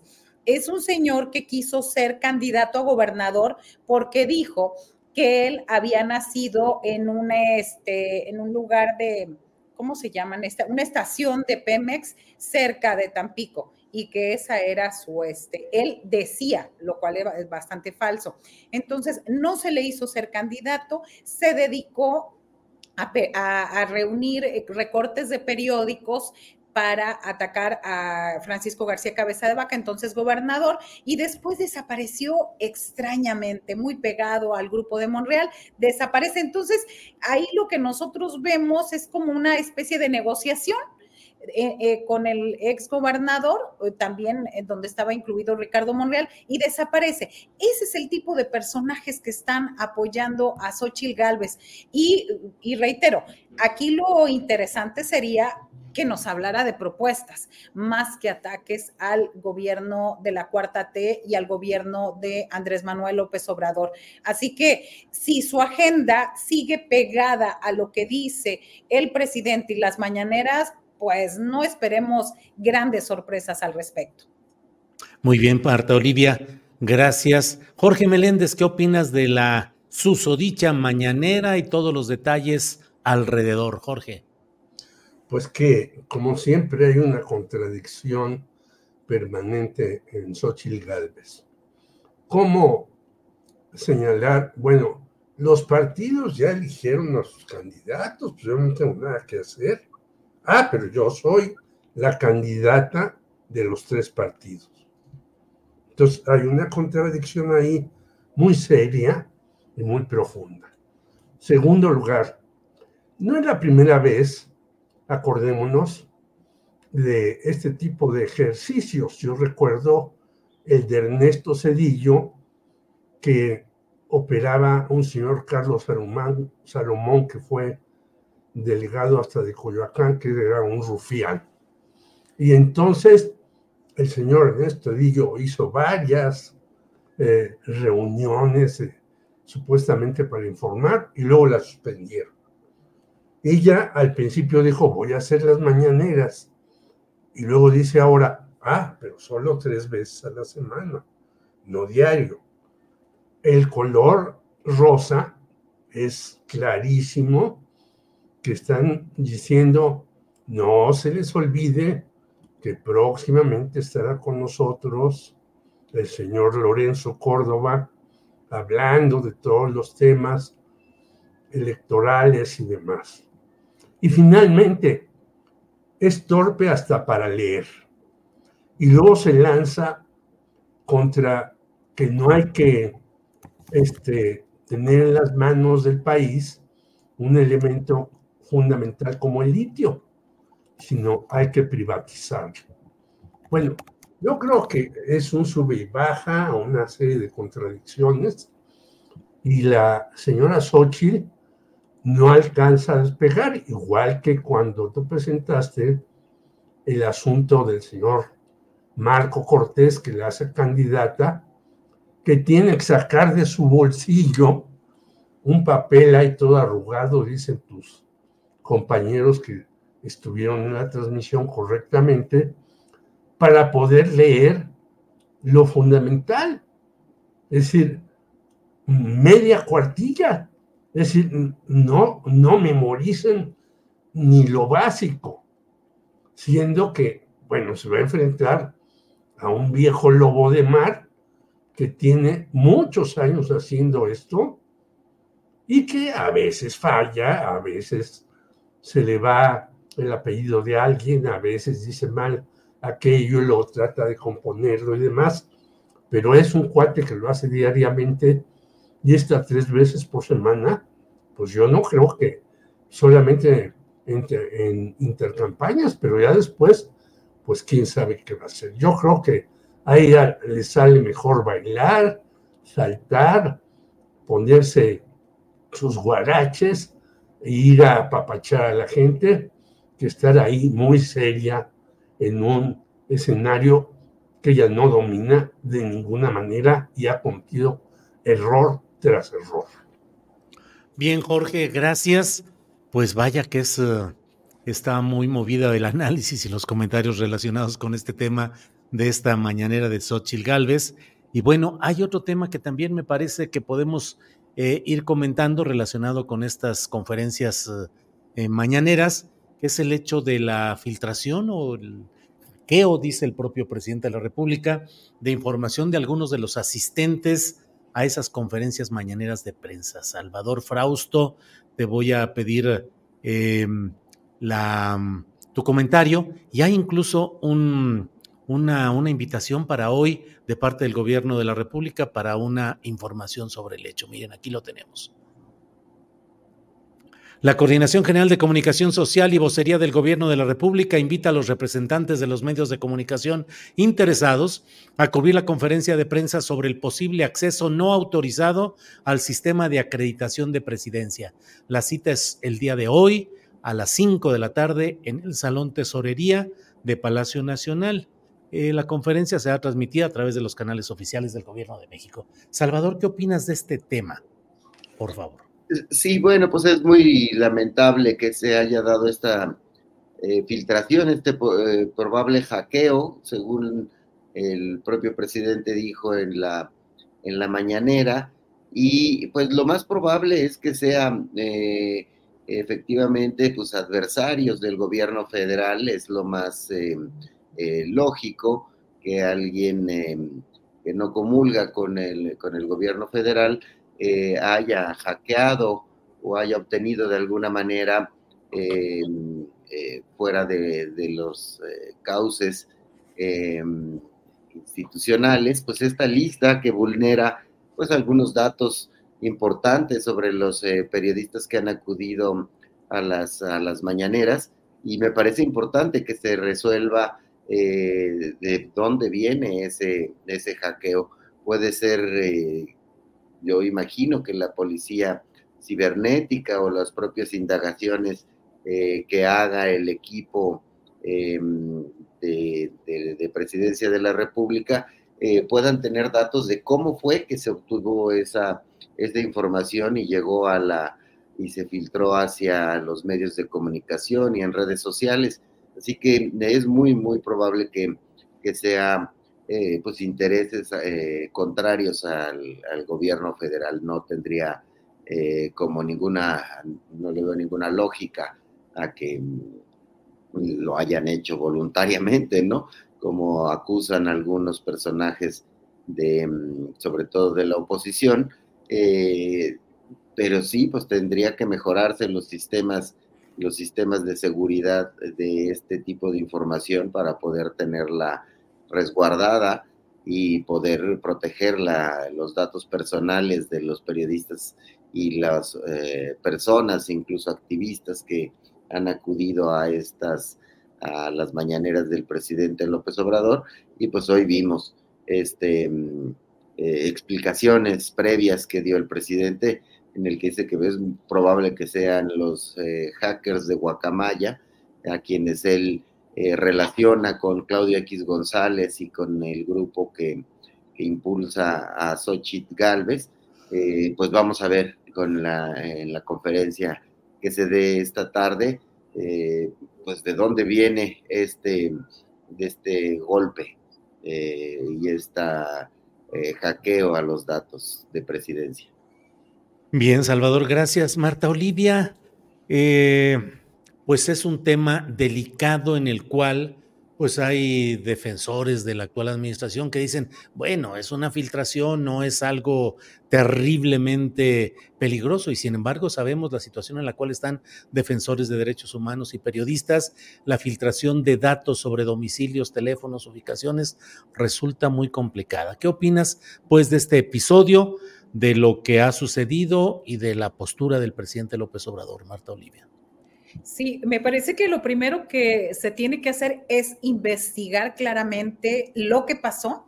Ya hoy mismo el presidente aceptó que fue un hackeo. Y también hay un detalle, sí es grave lo que está pasando, sí es grave, sí consideramos que México es uno de los países más letales para la prensa. Eh, recordemos los datos, 163 periodistas asesinados y 32 desaparecidos. La, eh, este, la filtración vulnera no solo la dignidad e intimidad, sino la seguridad física de quienes hemos acudido a la mañanera. Y bueno, es muy preocupante que en estos momentos se dé esta situación. Vulnera totalmente, primero, a los periodistas. Y en segundo lugar, es un mensaje directo al gobierno de cómo está utilizando sus sistemas, cómo está, qué tan protegido está y también eh, coincido con algunas organizaciones de defensa de periodistas donde dicen, no sabemos cuánto tiempo estuvieron ahí los datos. No es cualquier dato, no es eh, eh, con los antecedentes que tenemos de agresiones a la libertad de expresión y a los periodistas, es bastante importante que se investigue y que lo que nos vayan a decir en la tarde en esta rueda de prensa sea totalmente... Em, real, es decir, no crear cortinas de humo. Y si nos dicen, fueron, pueden decir, dejamos de atender el tema de la seguridad y se vulneró de esta manera pero que tengamos totalmente la certeza de lo que nos estén diciendo. Es grave porque no es lo mismo hacer periodismo en una zona tan cuidada, tan protegida como la Ciudad de México y la zona y el centro, como en el resto de los estados, donde las situaciones no son, eh, son mucho más complicadas. Entonces, también que nos informen qué medidas van a tomar para evitar la vulneración de los datos personales y también este Obviamente, eh, el INAI ya está haciendo lo propio, tiene, eh, de acuerdo a lo que yo estaba leyendo hace rato, 72 horas el gobierno de México para decir qué pasó y si no, va a hacer una este, denuncia de oficio. Así que es importante que todos tengamos la claridad y la transparencia de lo que sucedió. Bien, Marta Olivia, gracias. Eh, Jorge Meléndez, pues es que dar a conocer el domicilio de periodistas, como dice Marta Olivia, en riesgo en algunas entidades y regiones, en muchas, en grave situación de, vulnerabilidad, pues resulta complicado. Frida Guerrera, nuestra compañera eh, activista en defensa de niños y que ha estado en situaciones realmente delicadas, eh, denunció y señaló todo lo que eso implica e incluso se quejó de que había algún tipo de minimización de algunas voces que decían, no, no es tan preocupante todo esto. Eh, el pasado 26 puso esto, seguimos esperando que por atención se comuniquen los del gobierno federal para saber qué medidas de protección tomarán frente a esa filtración y le pone ahí arroba a Jesús Ramírez Cuevas, el coordinador de comunicación social de la presidencia de la República. En fin, ¿qué opinas, Jorge Meléndez, de lo que está sucediendo en este tema? Pues yo coincido mucho con Marta Olivia López. Eh, hay por ahí, por cierto, un libro de mi amigo José Sobrevilla sobre las mañaneras, pero en ese no trae direcciones ni datos sensibles, ni todo este tipo de cuestiones que se deben cuidar muchísimo, muchísimo, muchísimo. Y es verdad que en los estados eh, de la República hay mucho más peligro, pero no hay que olvidarse que ya tenemos eh, cinco años con la muerte de Rubén Espinosa en el Distrito Federal, entonces, hoy Ciudad de México, las cuatro mujeres, Mile Virginia, en fin, que no se ha resuelto. O sea, ni siquiera en la capital del país eh, que se supone, a pesar de que dice la señora Claudia Sheinbaum que ha bajado eh, el homicidio y todo eso, ni siquiera aquí se ha resuelto este asunto de Rubén Espinosa. O sea que el peligro es para todos. Yo creo que no hay que minimizar esto.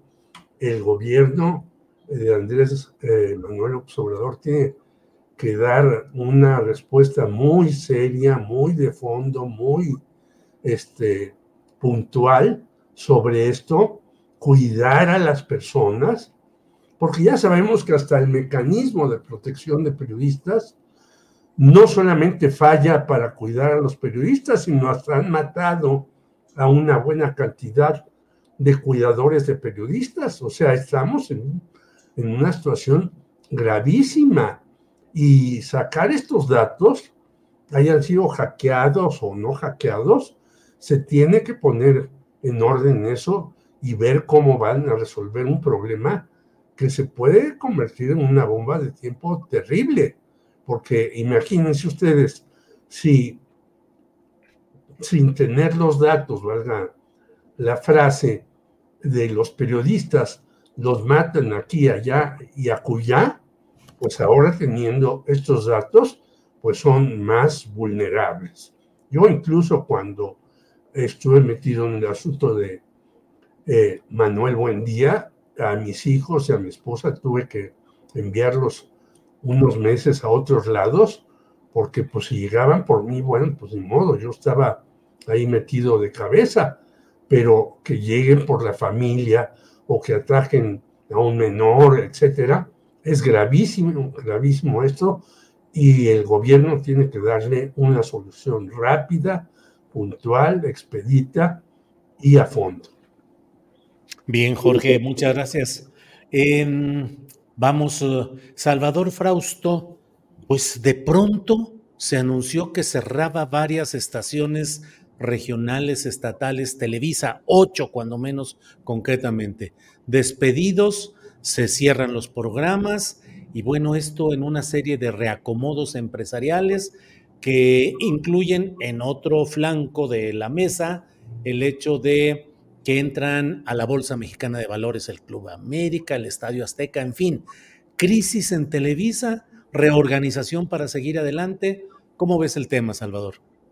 Sí, bueno, pues eh, creo que se confirma que hay una reconfiguración de los eh, medios de comunicación en México. Están eh, buscando pues nuevos maneras de, llegar y de conectar con sus audiencias. Este cierre de unas, me parece, siete, ocho plantas en los estados dejarían sin empleo a unas 350 eh, personas, pero a la vez eh, buscando fortalecer su alianza con Univisión y tratar de conectar con, audiencias eh, a través de, herramientas como las de N, es más, es a través de, herramientas de, como de YouTube o de comunicación a través de, de computadoras y de celulares con las audiencias. Y ese esfuerzo que está haciendo, eh, o esa reconfiguración que está haciendo eh, Televisa y también tratando de incluir a mm, periodistas eh, más jóvenes en esos espacios, pues está, se, nota que está tratando de, entrarle a la, a la, competencia y a buscar nuevos formatos con los cuales moverse y estar eh, vigente en la discusión y después también no se puede olvidar el asunto de que estamos de cara a las elecciones presidenciales y en este boletín en el que dan a conocer eh, el cierre de estos espacios en los estados, eh, dicen que también pues van a fortalecer su presencia en eh, con corresponsales, con periodistas en distintas ciudades y en distintos estados para poder tener una cobertura amplia de los procesos electorales que hay en este año. A mí me llama la atención del monitoreo de radio y televisión que hizo el INE de las precampañas, que tanto Televisa como TV Azteca, cuando se analizan las los rubros de las valoraciones positivas o negativas que se hayan hecho sobre las precandidatas. Eh, prácticamente hay eh, eh, muy pocas valoraciones negativas o positivas sobre las precandidatas. Están jugando con, jugaron durante las precampañas Televisa y TV Azteca con mucho cuidado en estas eh, precampañas y me parece que es una búsqueda de, credibilidad, de cobertura, eh, de las, eh, con bastante equilibrio, incluso también en el tiempo que le dedicaron a las precandidatas fueron coberturas también bastante equilibradas, lo que tiene que ver con ellas. Entonces, em, pues sí, hay ahí una reconfiguración fuerte, importante, eh, y hay que seguirle eh, la pista, a ver hacia, hacia dónde va este gran gigante que se hizo, que se le llamó el quinto, el quinto poder durante mucho tiempo, y me parece que eh, pues la, gran fuerza de, ese monstruo que fue Televisa ha ido, ha ido disminuyendo con el paso del, del tiempo y con la, eh, con la cantidad de medios de comunicación que hay y con las distintas plataformas para dar a conocer noticias, pues eh, tienen que reconfigurarse y meterse en la discusión pública eh, de cara a las elecciones y de cara a otros, a otros temas, ¿no? Ya vemos sus espacios para deportes, sus espacios, esta entrada del Club América y otros de sus espacios a la bolsa Mexicana de Valores. Entonces, está interesante para el análisis de medios hacia dónde va a caminar Televisa. Bien, Salvador, gracias. Marta Olivia, caída de audiencias en Televisa, derivación de eh, los convenios de publicidad mucho más bajos que en el pasado, falta de credibilidad, crisis económica. ¿Cómo ves el tema de Televisa y este cierre de estaciones, Marta Olivia? Sí, este, en Tamaulipas, por ejemplo, cerró este, la filial, cerraron en tres, en tres ciudades, Nuevo Laredo, Ciudad Victoria y Tampico, toda la zona metropolitana, y solamente se quedan con un noticiero estatal en Matamoros a mí me parece que es parte de, las, eh, de la reestructuración de esta alianza Televisa-Univisión, eh, o al menos así lo han manejado en algunos estados. Eh, a mí lo que me llama mucho la atención es de que, de acuerdo a una página que estuve revisando que se llama Estatitza, que maneja datos, datos sobre la industria televisiva en México, eh, señalan que la población de 45 años o más es la que destina la mayor cantidad de tiempo a ver televisión, con un promedio de 374 minutos al día, lo que equivale a 6 horas y 14 minutos. En contraste, los adolescentes entre 13 y 18 años son los menos interesados, con un promedio diario de visualización que no supera las 5 horas. Y otro detalle, otra información interesante es acerca de cuáles fueron los programas más interesantes en el trimestre, en el segundo trimestre del 2023. Eh, fue una serie que se llama El Amor Invencible, transmitido por el Canal de las Estrellas, con alrededor de 3.4 millones de televidentes. La mayoría de estos programas de televisión abierta mexicana más vistos durante este periodo fueron transmitidos por el canal de las estrellas. Es decir, me parece, eh, mi consideración en este caso de las, eh, de lo que están haciendo es centralizando eh, al menos en los tres estados que yo estuve revisando, es, están centralizando todo lo que tiene que ver con recursos económicos, se están ahorrando todos los trabajadores, en las estaciones cierran y solamente dejan a dos reporteros para que se hagan cargo.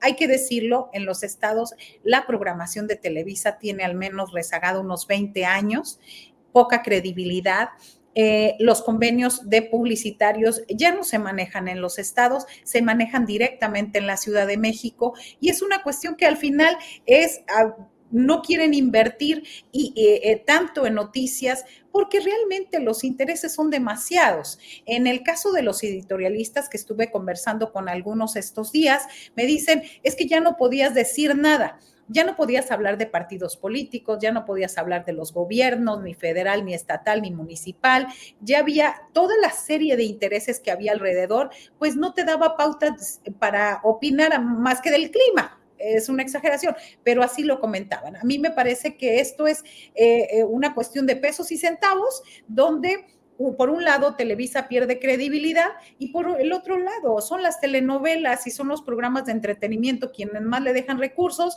y bueno, que eso a eso se podrían abocar y nomás nos queda comentar porque no ha habido un posicionamiento directo y claro de parte de la empresa, a pesar, por, eh, en el caso de los editorialistas, hace más de dos meses que ya les habían anunciado de estos cierres. Bien, Marta Olivia, gracias. Eh, Jorge Meléndez, ¿cuál es tu opinión sobre este momento que está viviendo Televisa? ¿Es la acumulación de errores, falta de credibilidad, problemas económicos? ¿Qué ves tú en todo esto, Jorge? Pues todo eso junto y más, Julio, porque además Marta Olivia dice, la principal telenovela tiene tres y medio.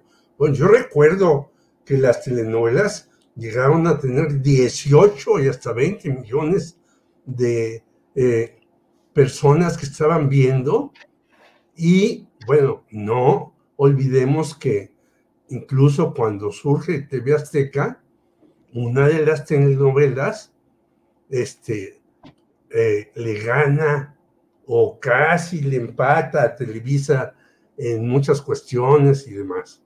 O sea, esto ha caído mucho. Y ahora todas las televisoras están metidas tratando de enajenarnos mañana, tarde y noche en deportes de todo tipo. Eh, tenis, eh, básquetbol, fútbol, obviamente, y lo que se les quiera ocurrir.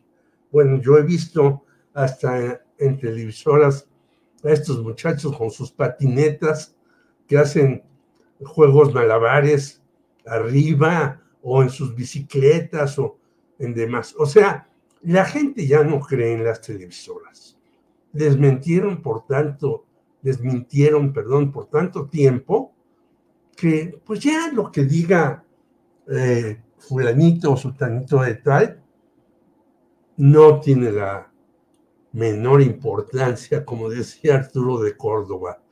Tanto así que hasta las de fuera, cuando uno ve que sale Carlos Loret de Mola y Broso para anunciarnos el gran escándalo que hay con López Obrador, bla, bla, bla, bla, bla, bla, bla, pues yo creo que la gente le cambia o, perdón, le cambia o este, apaga la televisora. No le interesa lo que le van a decir, porque sabe que eso. Y luego lo que dice Marta Olivia. Antes Televisa era la que recibía más dinero del gobierno federal, pero también hay que decirlo que los gobiernos estatales gastaban mucho dinero en la televisión. Entonces, si le quitas lo del gobierno estatal y lo del gobierno federal, pues de dónde vas a mantener a una serie de personajes que además te informan generalmente mataron a este, ahorcaron a aquel, eh, se robaron a esto, bla, bla, bla. Entonces llega un momento que dices, pues ya, no tengo nada que ver. Y luego agrégale las nuevas plataformas, por eso en una de ellas está metida Televisa, que te pasan series sin cortes. Entonces dice la gente, no, pues ya que voy a ver la telenovela o la, el, el servicio informativo. Bueno, hasta una chava que está desprestigiadísima para mí por lo del Repsamen, conduce en el noticiario matutino de Televisa dos programas. Imagínate tú, alguien que estuvo diciendo mentiras tras mentiras en el Repsamen. Están abajo los niños y lo están buscando, y la niña Sofía, y no sé qué. Ahora conduce dos programas matutinos. Pues eso te da idea que la gente dice, no, hombre, pues nos están tomando el pelo. Con otro señor que ha dicho que la economía mexicana iba muy bien, con Vicente Fox, con Peña Nieto, etcétera, etcétera. Bien. Y, regreso a la mañanera de Xochitl Galvez. En la mañanera de Xochitl Galvez dice, la economía va pavorosa. Y digo, ah, caray. Entonces el señor del BlackRock, que está feliz y dice que va a invertir miles de millones de dólares en los próximos años, pues está loco o lo pusieron ahí porque es cuate de algún tipo eh, multimillonario. Bueno, eso es no entender en qué momento estamos, en qué país vivimos y en qué circunstancias económicas y sociales. Y termino con los jóvenes. Pues los jóvenes ya realmente, si tú les dices, en el canal fulano van a pasar tal cosa, pues te dicen que te vaya bien, yo me voy a mi celular o me voy a otro lado. Bien. Jorge, gracias. Salvador Frausto. acaba de, bueno, hace ya un par de horas entró la información de que Luis Donaldo Colosio Riojas pide que haya indulto para Mario Aburto. Eh, se da en, pues realmente en las vísperas, ya en marzo, el 23 de marzo, se cumplirán 30 años del asesinato del padre del actual presidente municipal de Monterrey y mm, entonces candidato presidencial del PRI en 1994, Luis Donaldo Colosio Murrieta. Hay quienes dicen es una jugada política del joven Colosio Regiomontano o presidente eh, de Monterrey, y hay quienes dicen no, es algo en lo cual él busca una reconciliación nacional. ¿Qué piensas, Salvador Frausto?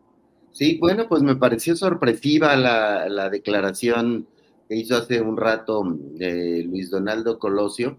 Em, sí, debe leerse eh, de acuerdo a los tiempos electorales, sin duda. Eh, pero bueno, pues de cualquier manera, el asunto estaba en litigio. Había una petición formal para que ya fuera liberado Mario Aburto que se le aplicaran eh, las, leyes de, Baja California eh, para que pudiera ya salir de, la, de la, cárcel eh, y pues estaba detenido ese, ese proceso o está detenido en este momento. Y una de las salidas es que le, concedan el indulto al asesino confeso de Luis Donaldo Colosio eh, Murrieta y me llama la atención que Luis Donaldo Hijo pues eh, señala que fue una investigación que no dejó satisfecho a nadie, hubo no sé cuántos fiscales, hubo pacas, este, brujas eh, metiendo las narices en, el, en el asunto, acusaciones serias de, de, tortura hacia Mario Aburto durante el proceso de investigación.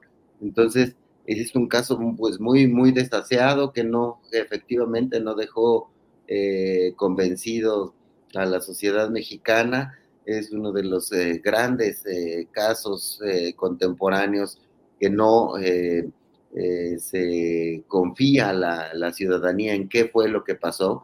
Y me parece un gesto generoso de cualquier manera de, de Luis Donaldo de darle vuelta a la página y de concederle el indulto después de, tantos años en la cárcel, en un proceso tan desaseado, en un proceso eh, en el cual, pues bueno, los eh, propios estudios han dado eh, cuenta de, irregularidades ahí, este, de, tortura. Entonces, sí ha sorprendido esta declaración, habrá que ver qué dice el presidente López Obrador eh, sobre el caso. Habrá que ver que, eh, cómo avanza el caso entre la eh, detenido ahí entre los juzgados y la Fiscalía General de la República. El abogado, los abogados de Luis Donaldo, perdón, de Mario Aburto y la familia de Mario Aburto que han pues peleado, han llevado el, el, caso en los últimos años a instancias internacionales y ya lo han mantenido eh, vivo esta, esta discusión. Entonces, bueno, pues es una discusión que seguirá después de tantos, tantos años, me parece que son ¿cuántos años son? 30 o 40 años, ¿no? El, sí, 30, sí. 30 años, justamente 30 años se cumplen en, en marzo del asesinato de Luis Donaldo Colosio. Bien, gracias Salvador.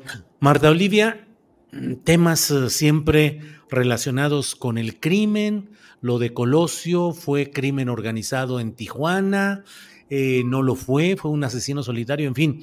Pero hoy, por ejemplo, el presidente de la República fue eh, preguntado por Jorge Ramos, periodista de una cadena de televisión en Estados Unidos de habla española, sobre los resultados y los números de lo que se llama el número de muertos que se han dado durante lo que va de esta administración. En una parte de la respuesta del presidente López Obrador dijo que debe persistir la política que se tiene hasta ahora de ir combatiendo las causas de los homicidios, la violencia relacionada con el crimen, pero que eh, es posible que, bueno, que ya, ya no le va a alcanzar el tiempo y que debe ser en la siguiente administración. ¿Qué opinas de esa, las cifras, los datos, pero en específico del hecho de que el presidente dice, pues ya no me va a alcanzar el tiempo? ¿Qué tanto alcanzó a hacer? ¿Qué tanto no, Marta Olivia?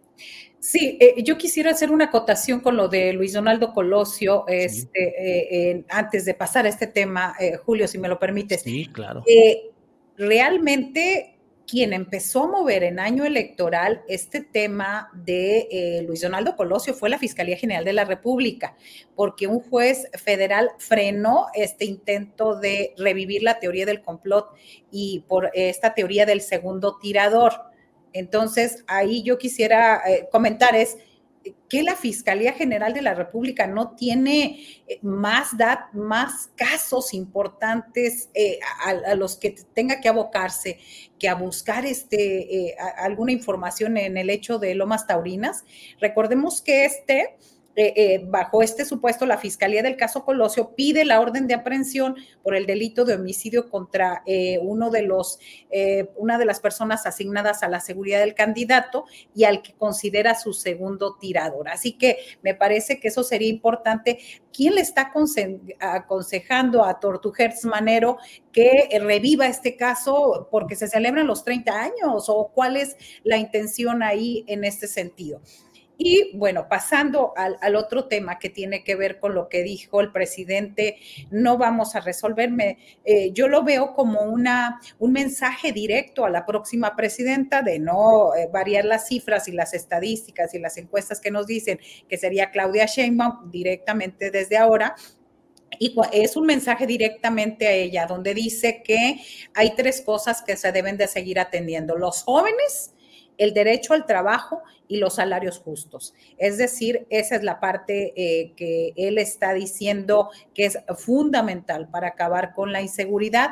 Lo que también deberíamos de aspirar es que a partir de ahora nos digan exactamente, ha habido tanto manoseo en los datos y en las estadísticas de seguridad, unos ponen unos, unos ponen otros. Creo que nos valdría bastante un observatorio como neutral donde se nos dijeran exactamente eh, qué dicen las cifras eh, del gobierno y contrastarlas.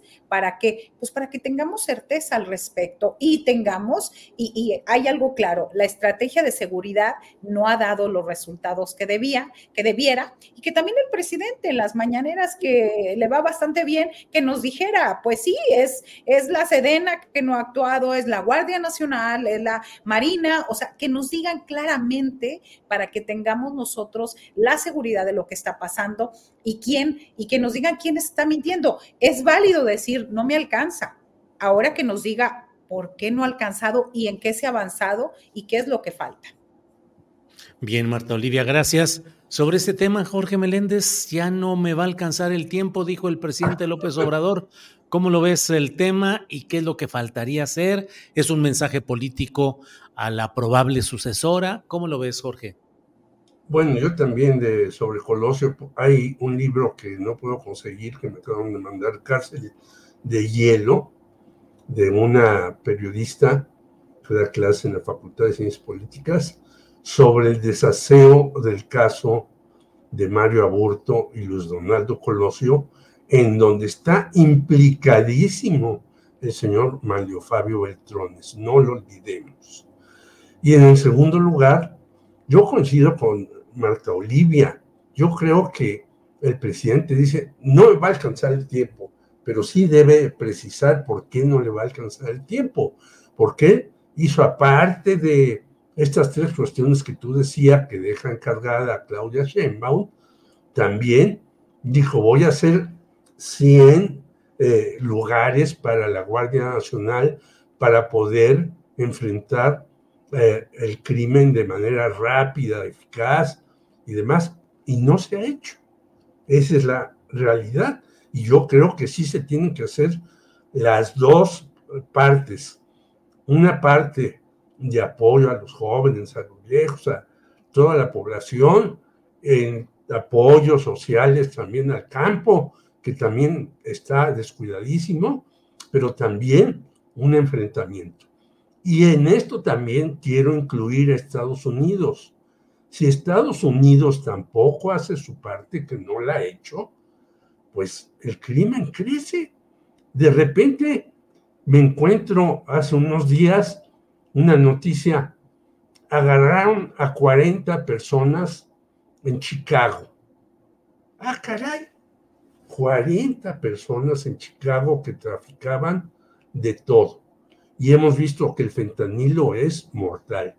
O sea, ellos también, la DEA está comprada a los narcotraficantes, las organizaciones militares están metidas en este asunto desde antes de Irak y Afganistán y todo eso. Entonces, si los Estados Unidos tampoco hacen su chamba, pues esto va a seguir. No solamente es cuestión de México, en donde puede haber omisiones, errores y falta de enfrentar este asunto, pero también hay que meter en esta solución a Estados Unidos, si no, no se va a poder resolver nada.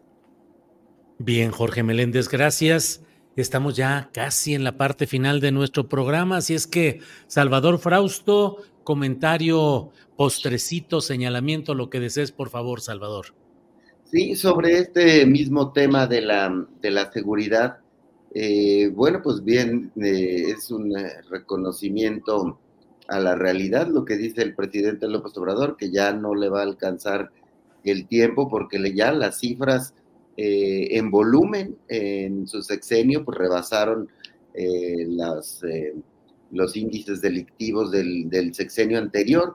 hoy publiqué en el Milenio una reflexión, un reportaje sobre este asunto basado en, datos y en, y en herramientas de inteligencia artificial.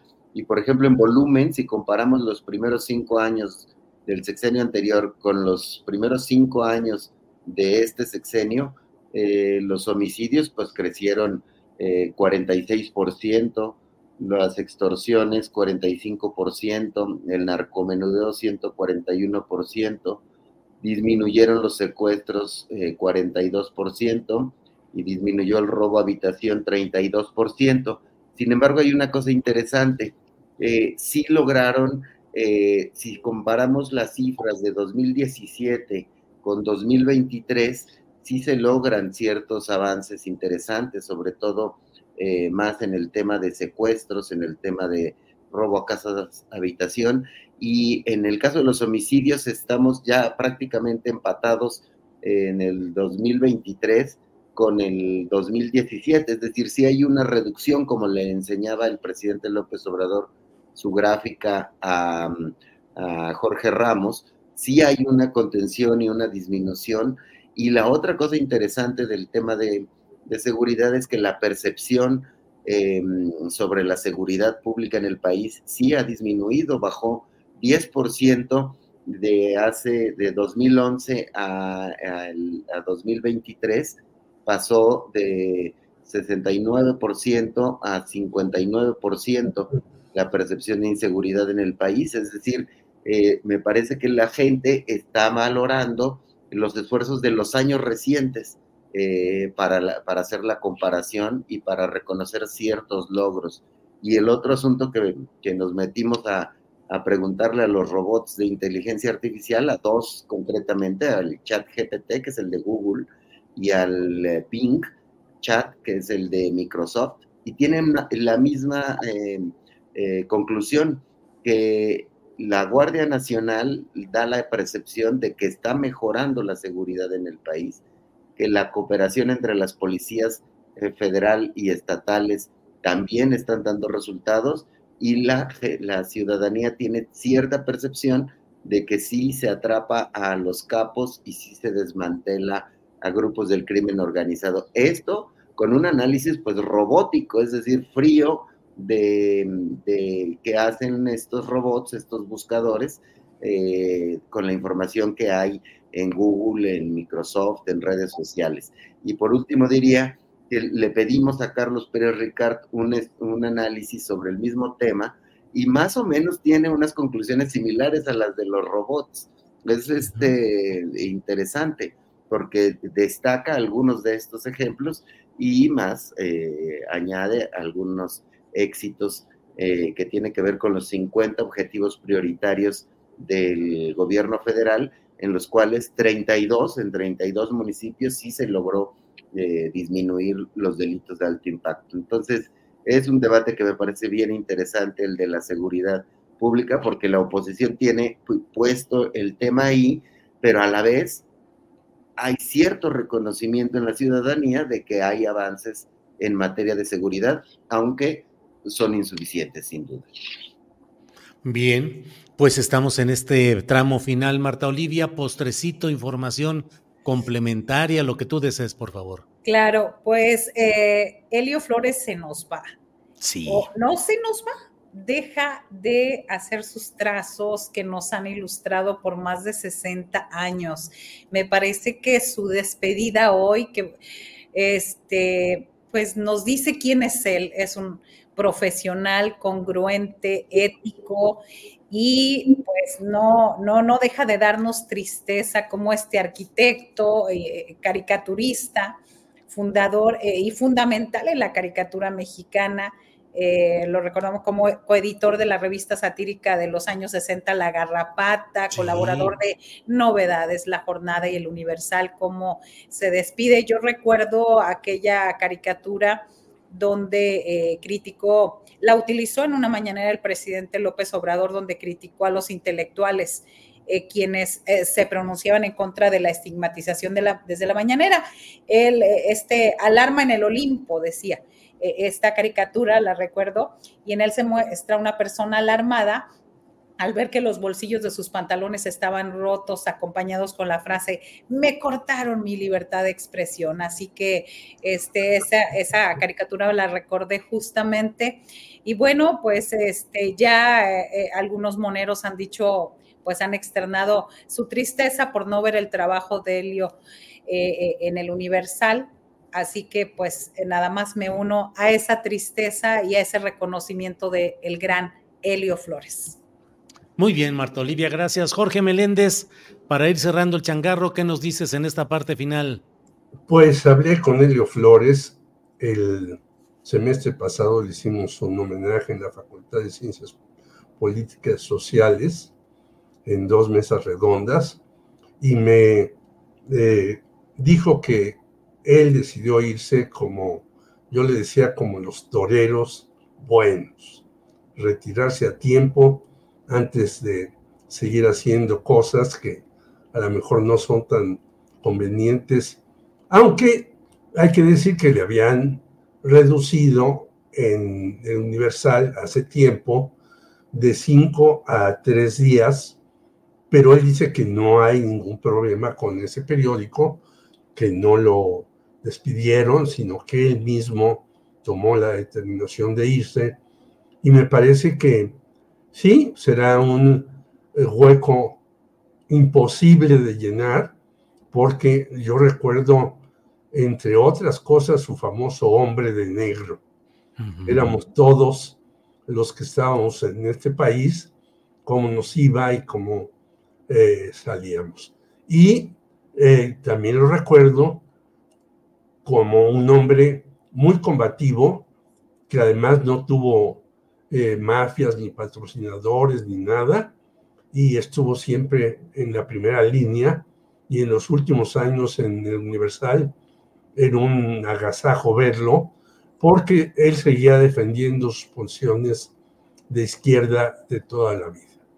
Y en segundo lugar, quisiera mencionar que el día de ayer le hicimos un reconocimiento por sus 80 años de vida, pero muchos años en el trabajo periodístico a José Rebeles, quien también es un periodista invaluable que fundó una revista que se llamó Filo Rojo y que siguió toda la, situación de los perseguidos, de los desaparecidos y demás, y estuvo muy cerca de Rosario Barra de Piedra todo el tiempo en sus luchas, en sus momentos y en sus avatares por la vida y en todas las luchas sociales más importantes, no solamente de México, sino del mundo, y entonces sigue ahí todavía él haciendo cosas, pero cumplió 80 años.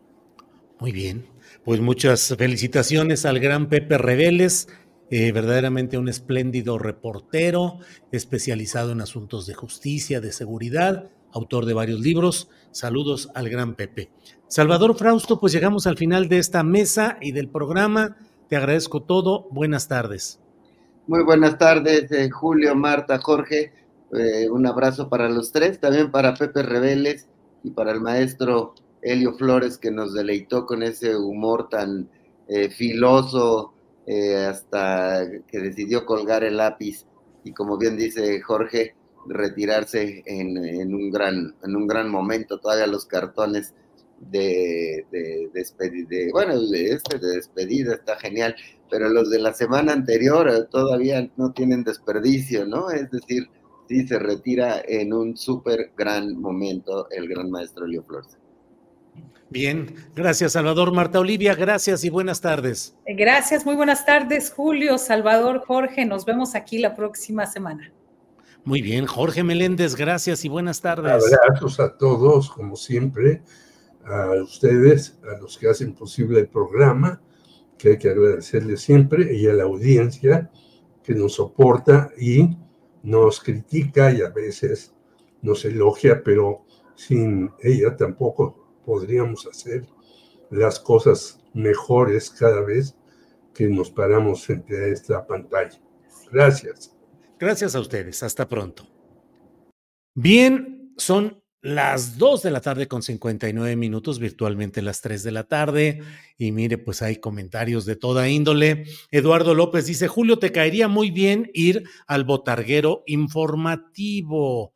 Iliana Lara dice, si Julio no va a la mañanera, menos a la de Galvez. Bueno. Eh, eh, linda tarde, Marta Olivia, Jorge Meléndez, Salvador Frausto, buen provecho, muchas gracias. Bueno, para ir cerrando nuestro programa de este día, déjeme mm, eh, comentarle que eh, leo la nota que está publicada en el portal de proceso. La Casa Blanca reiteró que el presidente de Estados Unidos, Joe Biden, tiene la intención de usar la prerrogativa ejecutiva que le da la constitución de su país para cerrar la frontera con México si el Congreso federal no aprueba una legislación de seguridad fronteriza. El John Kirby, el vocero del Consejo de Seguridad Nacional de la Casa Blanca, dijo, el presidente está dispuesto a usar su autoridad. Si el proyecto de ley se aprueba eh, y obtiene el presupuesto para seguridad fronteriza e incluye esas autoridades, las usará. Eh, el pedido del mandatario estadounidense a los legisladores federales es en referencia al proyecto de ley sobre seguridad fronteriza que se elabora en la Cámara de Senadores, en el que republicanos y demócratas buscan una solución humanitaria de corto plazo a la ola de inmigración. Bueno, pues esas son las informaciones que tenemos. Y mire, el gobernador de Sonora, Alfonso Durazo, informa Dice, agradezco el compromiso, la honestidad y el profesionalismo de María Dolores del Río como secretaria de Seguridad Pública desde el inicio de mi gobierno. Le deseo todos los éxitos en los retos por seguir. Les comparto que Benjamín González será el encargado de despacho de la Secretaría de Seguridad del Estado. Es um, una salida, ahí está el, el tuit que ha puesto el gobernador de Sonora, Alfonso Durazo, respecto pues a una salida más dentro de su equipo, algunos para irse a candidaturas a puestos de elección popular, y bueno, veremos cuál es el destino exacto de María Dolores del Río, que fue secretaria de Seguridad Pública. Em, en fin, pues eh, vamos a, mm, mm, mm, a, seguir adelante eh, con toda esta información. Déjeme checar si hubo, cuál es la, la circunstancia en la cual deja su cargo María Dolores del Río.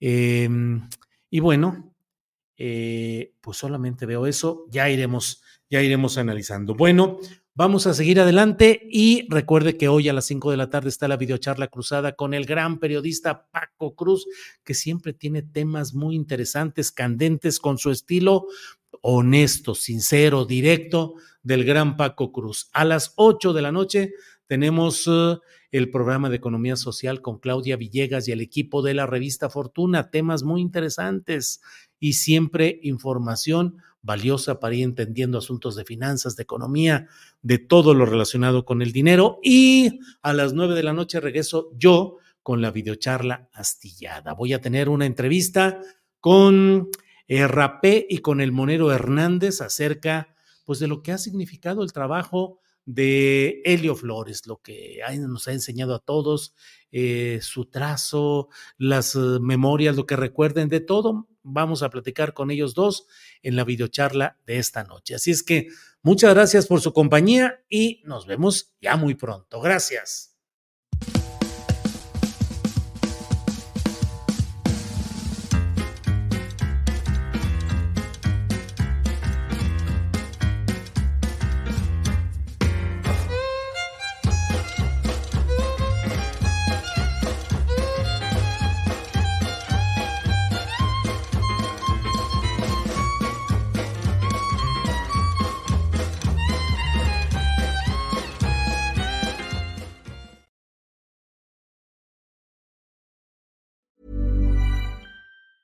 ¿Te preocupas por tu familia? Entonces, ¿por qué darles solo huevos ordinarios cuando pueden disfrutar de lo mejor? Eggland's Best, los únicos huevos con ese delicioso sabor fresco de granja, además de la mejor nutrición, como 6 veces más vitamina D, 10 veces más vitamina E y 25% menos de grasa saturada que los huevos regulares, además de muchos otros nutrientes importantes. Así que, dales los mejores huevos. Eggland's Best, mejor sabor, mejor nutrición, mejores huevos.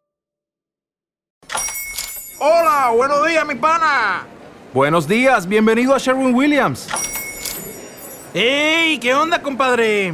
¿Qué onda? Ya tengo lista la pintura que ordenaste en el ProPlus app. Con más de 6.000 representantes en nuestras tiendas listos para atenderte en tu idioma y beneficios para contratistas que encontrarás en aliadopro.com. En Sherwin Williams somos el aliado del PRO.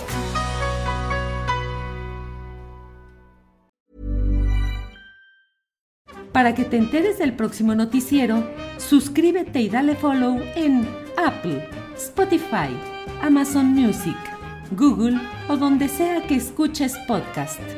Te invitamos a visitar nuestra página julioastillero.com.